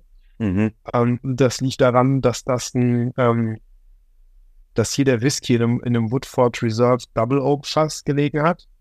Oh, ähm, ja, und ähm, das ist natürlich äh, was, was auch ganz klar auf den Whisky einzahlt und ähm, auch den Geschmack mit sich bringt. Der ist insofern was Spezielles. Er hat nur 190 Flaschen. Ich gehe davon aus, dass er wirklich schnell abverkauft sein wird. Ähm, ja. Er hat volle Fassstärke. Ähm, ist der einzige von unseren, der volle Fassstärke hat mit 60,7 Prozent das ist eine reine Bauchentscheidung gewesen. Ich habe mich mit dem ähm, Bernd auf ähm, Burg Schaffenstein zusammengesetzt. Wir haben verschiedene Fassproben äh, uns angeguckt, diskutiert und ähm, ich habe mir die Entscheidung nicht leicht gemacht, ähm, relativ lange auch versucht zu verkosten und auch wirklich auch Tage hintereinander immer mal abends so klein, immer ein paar Tropfen auf die Zunge genommen und war aber irgendwann ganz eindeutig, dass ich dieses Fass echt super gerne hätte bei uns im Portfolio. Und ähm, dann habe ich mit dem Bernd telefoniert, Benedikt und Claudio telefoniert und irgendwann kam so mir die Idee zu sagen, ey, soll man nicht eine voller Fassstärke bringen? Was soll man jetzt von 60,7 auf 59 Prozent gehen oder 58? Ja warum nicht so, wie der aus dem Fass kommt, den auch äh, abfüllen und den Leuten zur Verfügung stellen. Und ähm, ich bin froh, dass wir das gemacht haben, weil ich finde, dass auch ein ganz grandioser Whisky ist, der eigentlich für alles auch steht, was deutschen Whisky ausmacht. Ähm, du hast es vorhin erwähnt, du kennst die Historie besser als ich. Ähm, hinter Number 9 steckt ein Stück weit auch ähm, das Know-how der Brauerei Neunspringe. Damit steckt eine große Bierkompetenz dahinter. Ähm, man schmeckt es dass da im Vorfeld, bevor der Whisky ins Fass kommt, sehr viel Brauen, Bierkompetenz stehen. Es ist sehr viel an Ressourcen genutzt aus der Umgebung. Es ist wirklich ähm, ganz toll, wie da auch mit lokalen ähm, Zutaten gearbeitet wird. Ähm, und man, ich finde, es ist ein fantastischer Whisky ähm, dabei rausgekommen, den, also mir schmeckt der, mir schmeckt der ganz großartig. Ich finde, wenn du den an der Nase hast, du hast alles, was ein, ähm, was ein Bourbon Barrel und natürlich ein Woodford Reserve Double Oak ist natürlich nochmal, hat natürlich nochmal mehr Beef sozusagen. Ähm, du schmeckst alle oder riechst alle, hast alle Bourbon-Aromen an der Nase, die du dir wünschst. Karamell, Vanille, ähm, eine Leichtigkeit. Und ich finde, er erfüllt das alles. Das ist ein ganz fantastischer deutscher Whisky. Ich bin gerade super geflasht, wirklich. Ähm, ich habe gerochen und man riecht tatsächlich eins zu eins diesen Woodford Reserve Double Oak, was im Übrigen Ollis, der heute nicht da sein kann, leider ähm, Lieblingsbourbon ist. Ja, siehst du. Den er regelmäßig. Schuld, nicht dabei. Ja, selbst schuld, wirklich so. Ähm, den er regelmäßig irgendwie ähm, auch, auch genießt. Und ähm, ich, ich war gerade einfach vom Geschmack gerade super geflasht, weil der hat neben diesen typischen Bourbon-Aromen bringt der sowas wie ein Nadelwald mit. Und mhm. das finde ich total geil. So eine schöne ätherische Note, die damit durchschwingt. Ähm, ganz fantastisch voll im Mund, tief ohne Ende. Geht fast ein bisschen in Richtung Cola. Aber. Er hat, also ich kann nicht, also er hat, genau, er hat so Barbecue-Anteile. Auf jeden dann, Fall. Auch mit, mit, mit Cola meins, dieses. Aber super eigen. Zuckrige, braune, ja, ja, ja. Ähm, für, ich bin gerade wirklich von Socken, für auch von den Vieren gerade mein absoluter Favorit gerade, muss ich wirklich sagen. Ohne, ohne Wenn und Aber. Ganz, also auch wenn, wie gesagt, das, das Portfass richtig cool war, ähm, beim Penninger wirklich diese, diese Frische extrem lecker ist ähm, und beim Hubble ähm, insgesamt auch das, was war das beim Hubble? Cream Sherry war das, ne? Cream Sherry. Ähm, mhm. das auch gut gepasst hat, aber das hier gerade, das ist nochmal, hui, ähm, macht wirklich, wirklich äh, Spaß und ähm, ist für mich gerade wirklich so äh, von, von, von den vier, sticht der wirklich für mich so ein bisschen raus. Und ähm, die Entscheidung, den in Fassstärke abzufüllen, ist, glaube ich, eine gute gewesen. Ja, es sind natürlich 60,7 ähm, sind ja auch schon ein Stück weit. Ähm, ist ja auch schon okay als Fassstärke, sag ich mal. Also ist von 58 jetzt auch nicht mehr so weit weg. Ne? Ähm, man kann mit dem natürlich auch sehr schön mit ein bisschen Wasser spielen. Das ist am Ende bei allen unseren Whiskys so, dass wir gesagt haben, was sollen die, also wir versuchen die Trinkstärke zu finden, hinter der wir am meisten stehen. Dennoch ähm, machen wir es ja selber so, dass wir auch mit, ähm, mit, mit Wasser experimentieren. Ich kann da auch nur zu anraten, ähm, das zu tun, weil es einfach nochmal aus jedem Whisky nochmal was ganz anderes rausholt. Und das Potenzial bietet natürlich der Number 9 mit der Fassstärke nochmal umso mehr. Ist insofern besonders traurig, dass da 190 Flaschen von da sind. Ähm, ich äh, garantiere, dass ein paar weniger davon in den Handel äh, kommen, weil wir uns davon sicherlich auch noch ein paar zurücklegen werden für den Eigenverbrauch. Ähm, ja. Weil den möchte ich noch in ein paar Jahren auch noch trinken können. Ja, also wie gesagt, nochmal, also großen Respekt dafür, auch äh, an den Number 9. Ähm, fantastisch. Ähm, gefällt mir wirklich ausgesprochen gut. Ich habe gerade so ein bisschen Wasser hinzugefügt, da wird er auch noch ein bisschen bisschen gediegener, auch, der ist aber ganz weit weg irgendwie von dem, von der Eigenschaft irgendwie kratzbürstig oder irgendwas zu sein. Der ist wirklich gediegen, ja. der ist aber tief ohne Ende. Und mich, ich, ich suche seit Jahren irgendwie einen Whisky, der wirklich eine schöne, unaufgesetzte, ähm, ätherische Note hat. Was in Richtung Tannenwald was geht. Und das hat er gerade irgendwie für mich ähm, auf der Zunge. Bin gerade so ein bisschen geflasht. Sehr cool. Hast du was hast du für Geschmäcker noch? Also du hast äh, viel über den Geruch gesagt. Ich habe auf der Zunge tatsächlich was ganz interessant ist, der hat eine leichte salzige Note auch. Ähm, wenn man ihn wirklich so am Anfang auf der Zunge hat und ihn über die Zunge laufen lässt, hat er auf den, auf den, auf den Seitenflügeln der Zunge, wird er so leicht, ganz leicht salzig, was ganz interessant ist. Mhm. Kann ich nachvollziehen, ja. Mhm. Und was ich vom Mundgefühl interessant finde, ist, dass er wirklich so trocken ist. kenne ich eigentlich von Bourbonfässern kaum, dass es so adstringierend ist. Und ähm, dunkel, dunkle Noten, ein bisschen Kaffee ist mit dabei. Mhm. Ähm, hinten raus, ja. trockene Kakaopulver. Ja, sowas in der Richtung. Ähm, kommt damit. Ja, der bleibt auch lange stehen, ne? Also gerade wenn du den, den letzten Schluck, so den letzten Tropfen so ähm, ja. auf der Zunge hast, dann ähm, finde ich, bleibt der lange im Mund und bleibt auch lange präsent und das äh, bereitet, bereitet mir auch wirklich Freude. Also ich finde den auch wirklich, ähm, ich finde alle vier und ich bitte ständig darum, mir nicht die Frage zu stellen, welcher von den Vieren mein Favorit ist. Ähm, das äh, ist nicht gleich, beantwortbar. nicht beantwortbar für mich, um den ja. vorwegzugreifen. Ich finde sie alle wirklich toll. Ähm, ähm, beim Number 9 ist es natürlich schon so, dass war auch schon so ein bisschen, ähm, ich war schon ein bisschen verliebt in den, als ich die Fassprobe hatte. Ja, ja. ich hatte von, wir hatten, ich glaube, der Bernd hatte uns fünf oder sechs Fassproben zur Verfügung gestellt und ähm, hat, glaube ich, Sekunden gebraucht, bis ich gerafft habe, das ist der. Und dann habe ich mir sehr viel Zeit mit der Entscheidung gelassen, weil ich so unsicher war. Weil in dem Moment habe ich tatsächlich auch die Entscheidung mehr oder weniger alleine getroffen, der, ähm, ähm, weil das manchmal schwierig ist, dem Benedikt diese Sachen, äh, die Fassproben per Post nach äh, Spanien zukommen zu lassen. Dann geht mal was verloren, dann dauert es mal wochenlang. Und wir wollten irgendwie damit auch in die Pette kommen. Und dann war so ein bisschen die Verantwortung auf meinen Schultern, habe ich dann aber trotzdem gesagt, wir müssen das müssen das machen. Der ist, äh, ich glaube, der ist richtig gut. Ja, also und jetzt auch, hm, der, du hast auch gerade gesagt, ne, der bleibt und der, was, was jetzt auch bleibt, ist tatsächlich so eine trockene Backkakaonote. Die habe ich jetzt noch im Mund, was irgendwie mhm. ganz spannend ist. Ähm, und ja, Benedikt muss auf jeden Fall sagen, er soll mal sein Popöchen wieder äh, häufiger nach Deutschland bewegen, der Typ. Kann ja nicht ja, also genau. in, in, in, in Norwegen, Mexiko und Spanien nur noch rumhängen.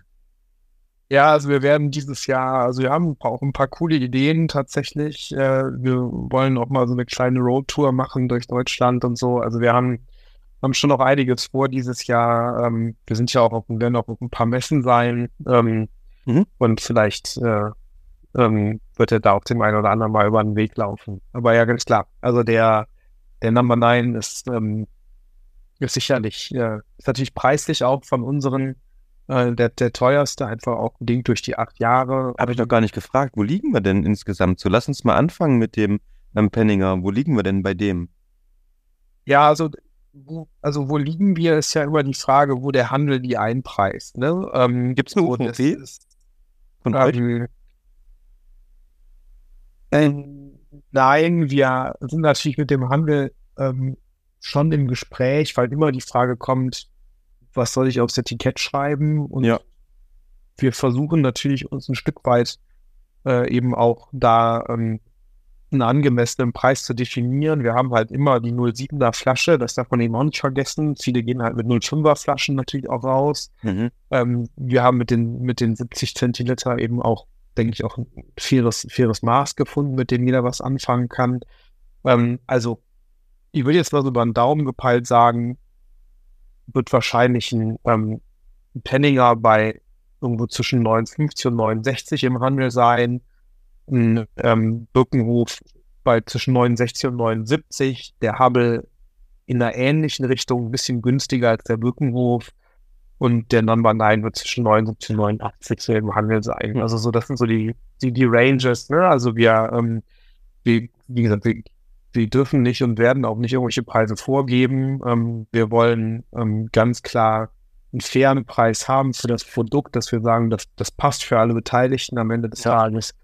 Ähm, aber so in der Range werden, werden die sein und ich finde das für die Produkte, die wir da am Markt haben, auch wirklich einen, einen fairen Preis. Ich wollte gerade sagen, also ähm, wenn man auch an die anderen Preise denkt, die oft für deutschen Whisky aufgerufen werden, du hast ja ganz am Anfang schon gesagt, eine 0, 375 Liter Flasche oder so, ähm, oft noch, die da verwendet wird oder die Halbliter Flasche und das relativiert sich dann schon relativ fix. Ich erinnere mich, ich habe in meinem ähm, Heimatort in jeder eine Flasche, das war 0,2 Liter für 30 Euro gekauft. Ähm, da ist das ne, ähm, natürlich ähnlich oder ähm, fast noch günstiger. Ja, man, man darf halt auch nicht vergessen, dass die dass wir halt auch Skaleneffekte haben. Ja, es gibt natürlich kleine Distillen, die richtig gute Produkte machen. die können die aber auch nicht für einen günstigen Preis abgeben. Also sagen, wir haben ja zum. Beispiel mit einer kleinen Distille angebandelt. Die hätten wir auch wirklich sehr gerne gemacht, weil die hatten ein wirklich tolles Produkt. Wir sind uns aber am Ende einfach preislich auch nicht einig geworden, weil wir gesagt haben, wir können das am Ende dem Kunden nicht zumuten, so einen hohen Mhm. Preis für 70 Mhm. Zentiliter zu zahlen. Ja, Das also will heißen, es gibt durchaus sehr gute Produkte, die vielleicht subjektiv zu teuer am sind, aber der Preis kommt dann nicht, weil sich da irgendeiner die Taschen voll macht, sondern weil natürlich einfach er nicht den Ausstoß hat, um im Grunde den, den, den, den Skaleneffekt am Ende des Tages zu haben. Das muss man eben auch ganz klar sehen.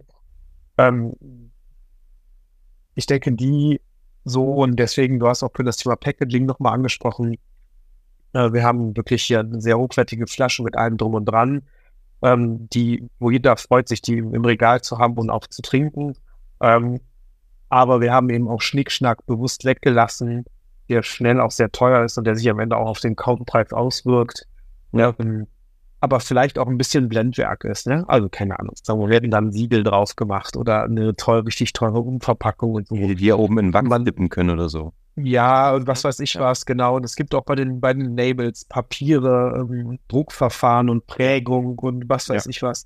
Und man darf teilweise nicht unterschätzen, wie schnell auch das den Preis von so einem Endprodukt in die Höhe treibt. Und, Ja. und wir wollten da halt auch keine Augenwischerei betreiben, sondern wirklich ein sauberes, faires Produkt am Markt platzieren.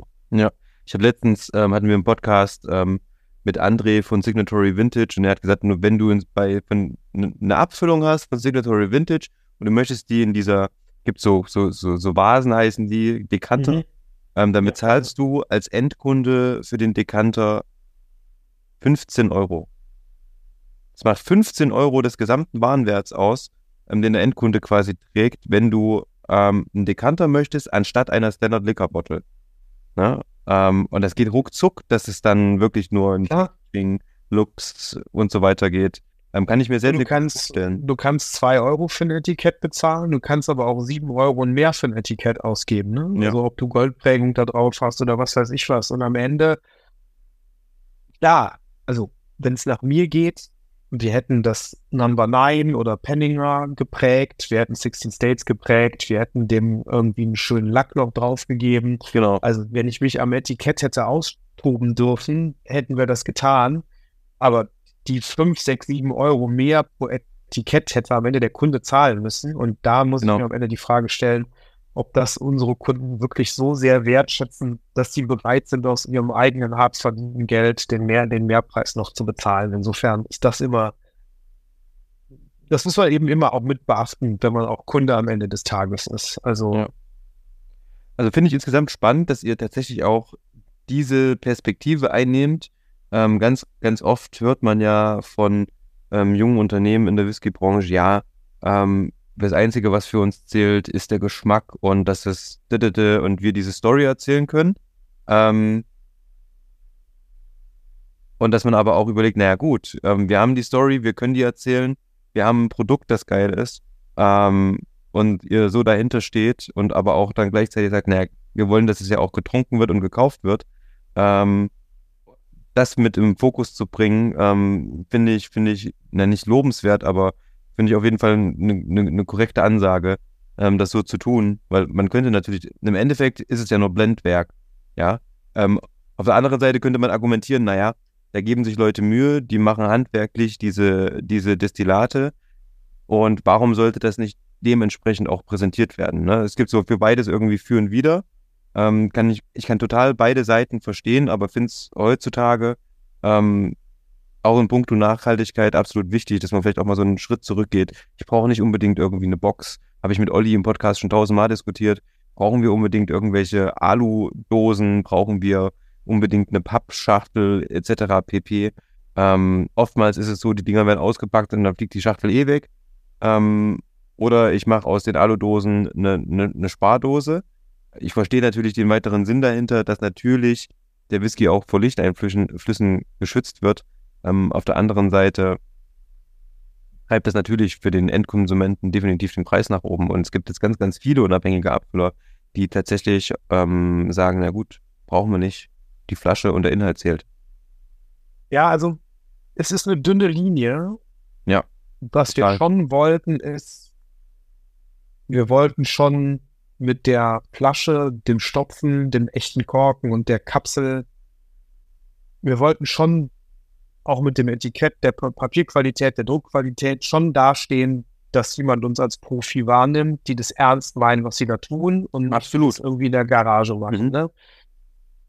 Aber es gibt dann eben, wie, du sagst, es gibt eine dünne Linie, die dann überschritten wird, wo man dann sagt, okay, und was ist jetzt nur noch Marketing und was dient jetzt eher dem Absatz als dem, ähm, als dem wirklichen Erlebnis. Aber nimmst du zum Beispiel die Alu-Kapseln, ne? Also, ähm, also wie oft habe ich mich schon auf einen Whisky gefreut oder auf irgendwas und habe dann da irgendwie mit einem Taschenmesser rumgefummelt, bis ich dieses, dieses, ähm, diese Plastikkapsel abgefummelt ähm, hatte von der Flasche. Ja. Und ich meine, dann, dann, dann hängst du da rum und hast dir irgendwie einen Fingernagel eingerissen und, und hast schon eigentlich gar keinen Bock mehr auf, auf irgendwie das Glas Whisky, weil dich schon das so nervt, überhaupt an den, an den, an den Inhalt ranzukommen. Und das ist halt, da muss ich zum Beispiel sagen, diese Alu-Kapsel, wenn du die aufreißt, ist einfach ein schönes Gefühl, finde ich zumindest und es macht Spaß und es funktioniert. Wenn du den Birkenstopfen anguckst, der ist nicht aus Kunststoff, es ist Holz. Irgendwie, das sind Sachen, die, die, die steigern für mich den Wert des Produktes und des Erlebnisses zu einem mhm. ganzheitlichen Erlebnis.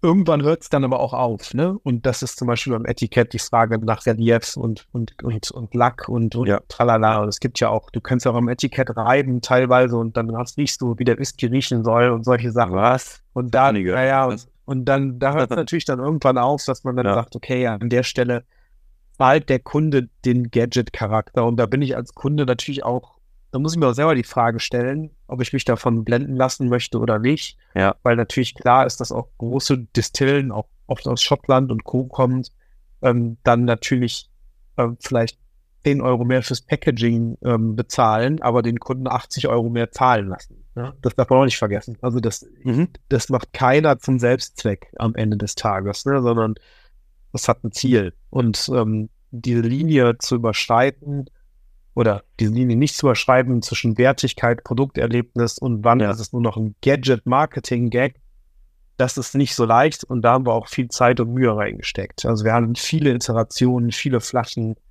viele ähm, Label, Papiere angeguckt, Druckbeispiele gemacht und also das war ein langer Weg, bis wir da sind, wo wir jetzt heute sind und wir sind mehr als zufrieden mit dem Gesamtergebnis. Finde ich auf jeden Fall auch geil. Also wirkt traditionell und modern gleichzeitig. Das ist das, was mir irgendwie auffällt. Es ist nicht irgendwie abgelatscht, irgendwas. Es ist einfach ein schönes Label, lässt sich gut lesen. Ähm, es hat eine Idee dahinter. Und ja, die Flaschen stehen auf jeden Fall sehr, sehr gut da. Ähm, kann ich, kann ich absolut nachvollziehen. Und man merkt auch, dass da ähm, jemand dahinter steht, der auch Ahnung hat und sich Gedanken gemacht hat. Wie gesagt, allein diese kleine Flagge, dieser kleine Störer, den finde ich so, also ja, vielen Dank. So ein Ding. Ja, aber also alles insgesamt, ne? Ähm, nee, sehr, sehr schön, sehr, sehr schön. Macht auf jeden Fall Spaß. Ich freue mich auf das, was da noch kommen wird von euch. Wir uns auch. Von ganzem Herzen. Ja, es ist ein Herzensprojekt. Ähm, wir haben sind mit viel Leidenschaft und wirklich Energie dabei, auch das voranzutreiben. Und ähm, ja, wir laden wirklich jeden ein, der Bock hat, sich darauf einzulassen, mit uns das Stück zu gehen. Und wie gesagt, also wenn die Flaschen verkauft sind, wissen wir, dass unser Konzept funktioniert hat. Das ist, glaube ich, äh, das Wichtigste. Ähm, definitiv, definitiv. Und ähm, ich drücke euch auf jeden Fall alle Daumen dafür. Ähm, ihr da draußen, ähm, ihr schaut am besten in euren Whisky-Fachhandel eures Vertrauens. Die ähm, Abfüllungen gibt es ähm, aktuell schon zu kaufen. Und ähm, du hast gesagt, dass es auch noch ähm, ein paar weitere in diesem Jahr geben wird. Ansonsten Absolut. schaut vorbei auf 16 States, 16 als Zahl States. Genau. Dahinter amerikanisch, äh, englisch geschrieben, ähm, .de. Ähm, das ist die Website ähm, von Tim und Benedikt und äh, zählt Claudio auch dazu wahrscheinlich auch. Absolut. Ja, und Claudio. Ähm, und ähm, da kommen auf jeden Fall spannende Sachen. Der erste unabhängige Abfüller deutscher Whiskys, 16 ähm, States. Tim, ich danke dir, dass du dir Zeit genommen hast für mich heute mir, Abend. Ja, ich danke euch, dass wir hier sein durften und äh, ein bisschen was über uns erzählen durften. Absolut, immer wieder gern. Und ähm, können wir in Zukunft auch gerne mal wiederholen. Wenn es irgendwie ein paar Neuerungen gibt, etc., setzen wir uns gerne nochmal zusammen. Und wenn ihr eure Deutschland-Tour macht und ab und zu irgendwo seid, dann kommt auf jeden Fall auch in Leipzig vorbei, beziehungsweise werdet ihr das wahrscheinlich eh machen, um mal im Lager vorbeizugucken. Und ähm, dann sagt Bescheid. Absolut. Wäre mir eine Ehre, machen wir, versprochen. Vielen Dank. Sehr gut. Ihr da draußen habt eine schöne Zeit, eine schöne Woche und ähm, wir hören uns in zwei Wochen wieder. Tschüss. Bleibt gesund. Ciao.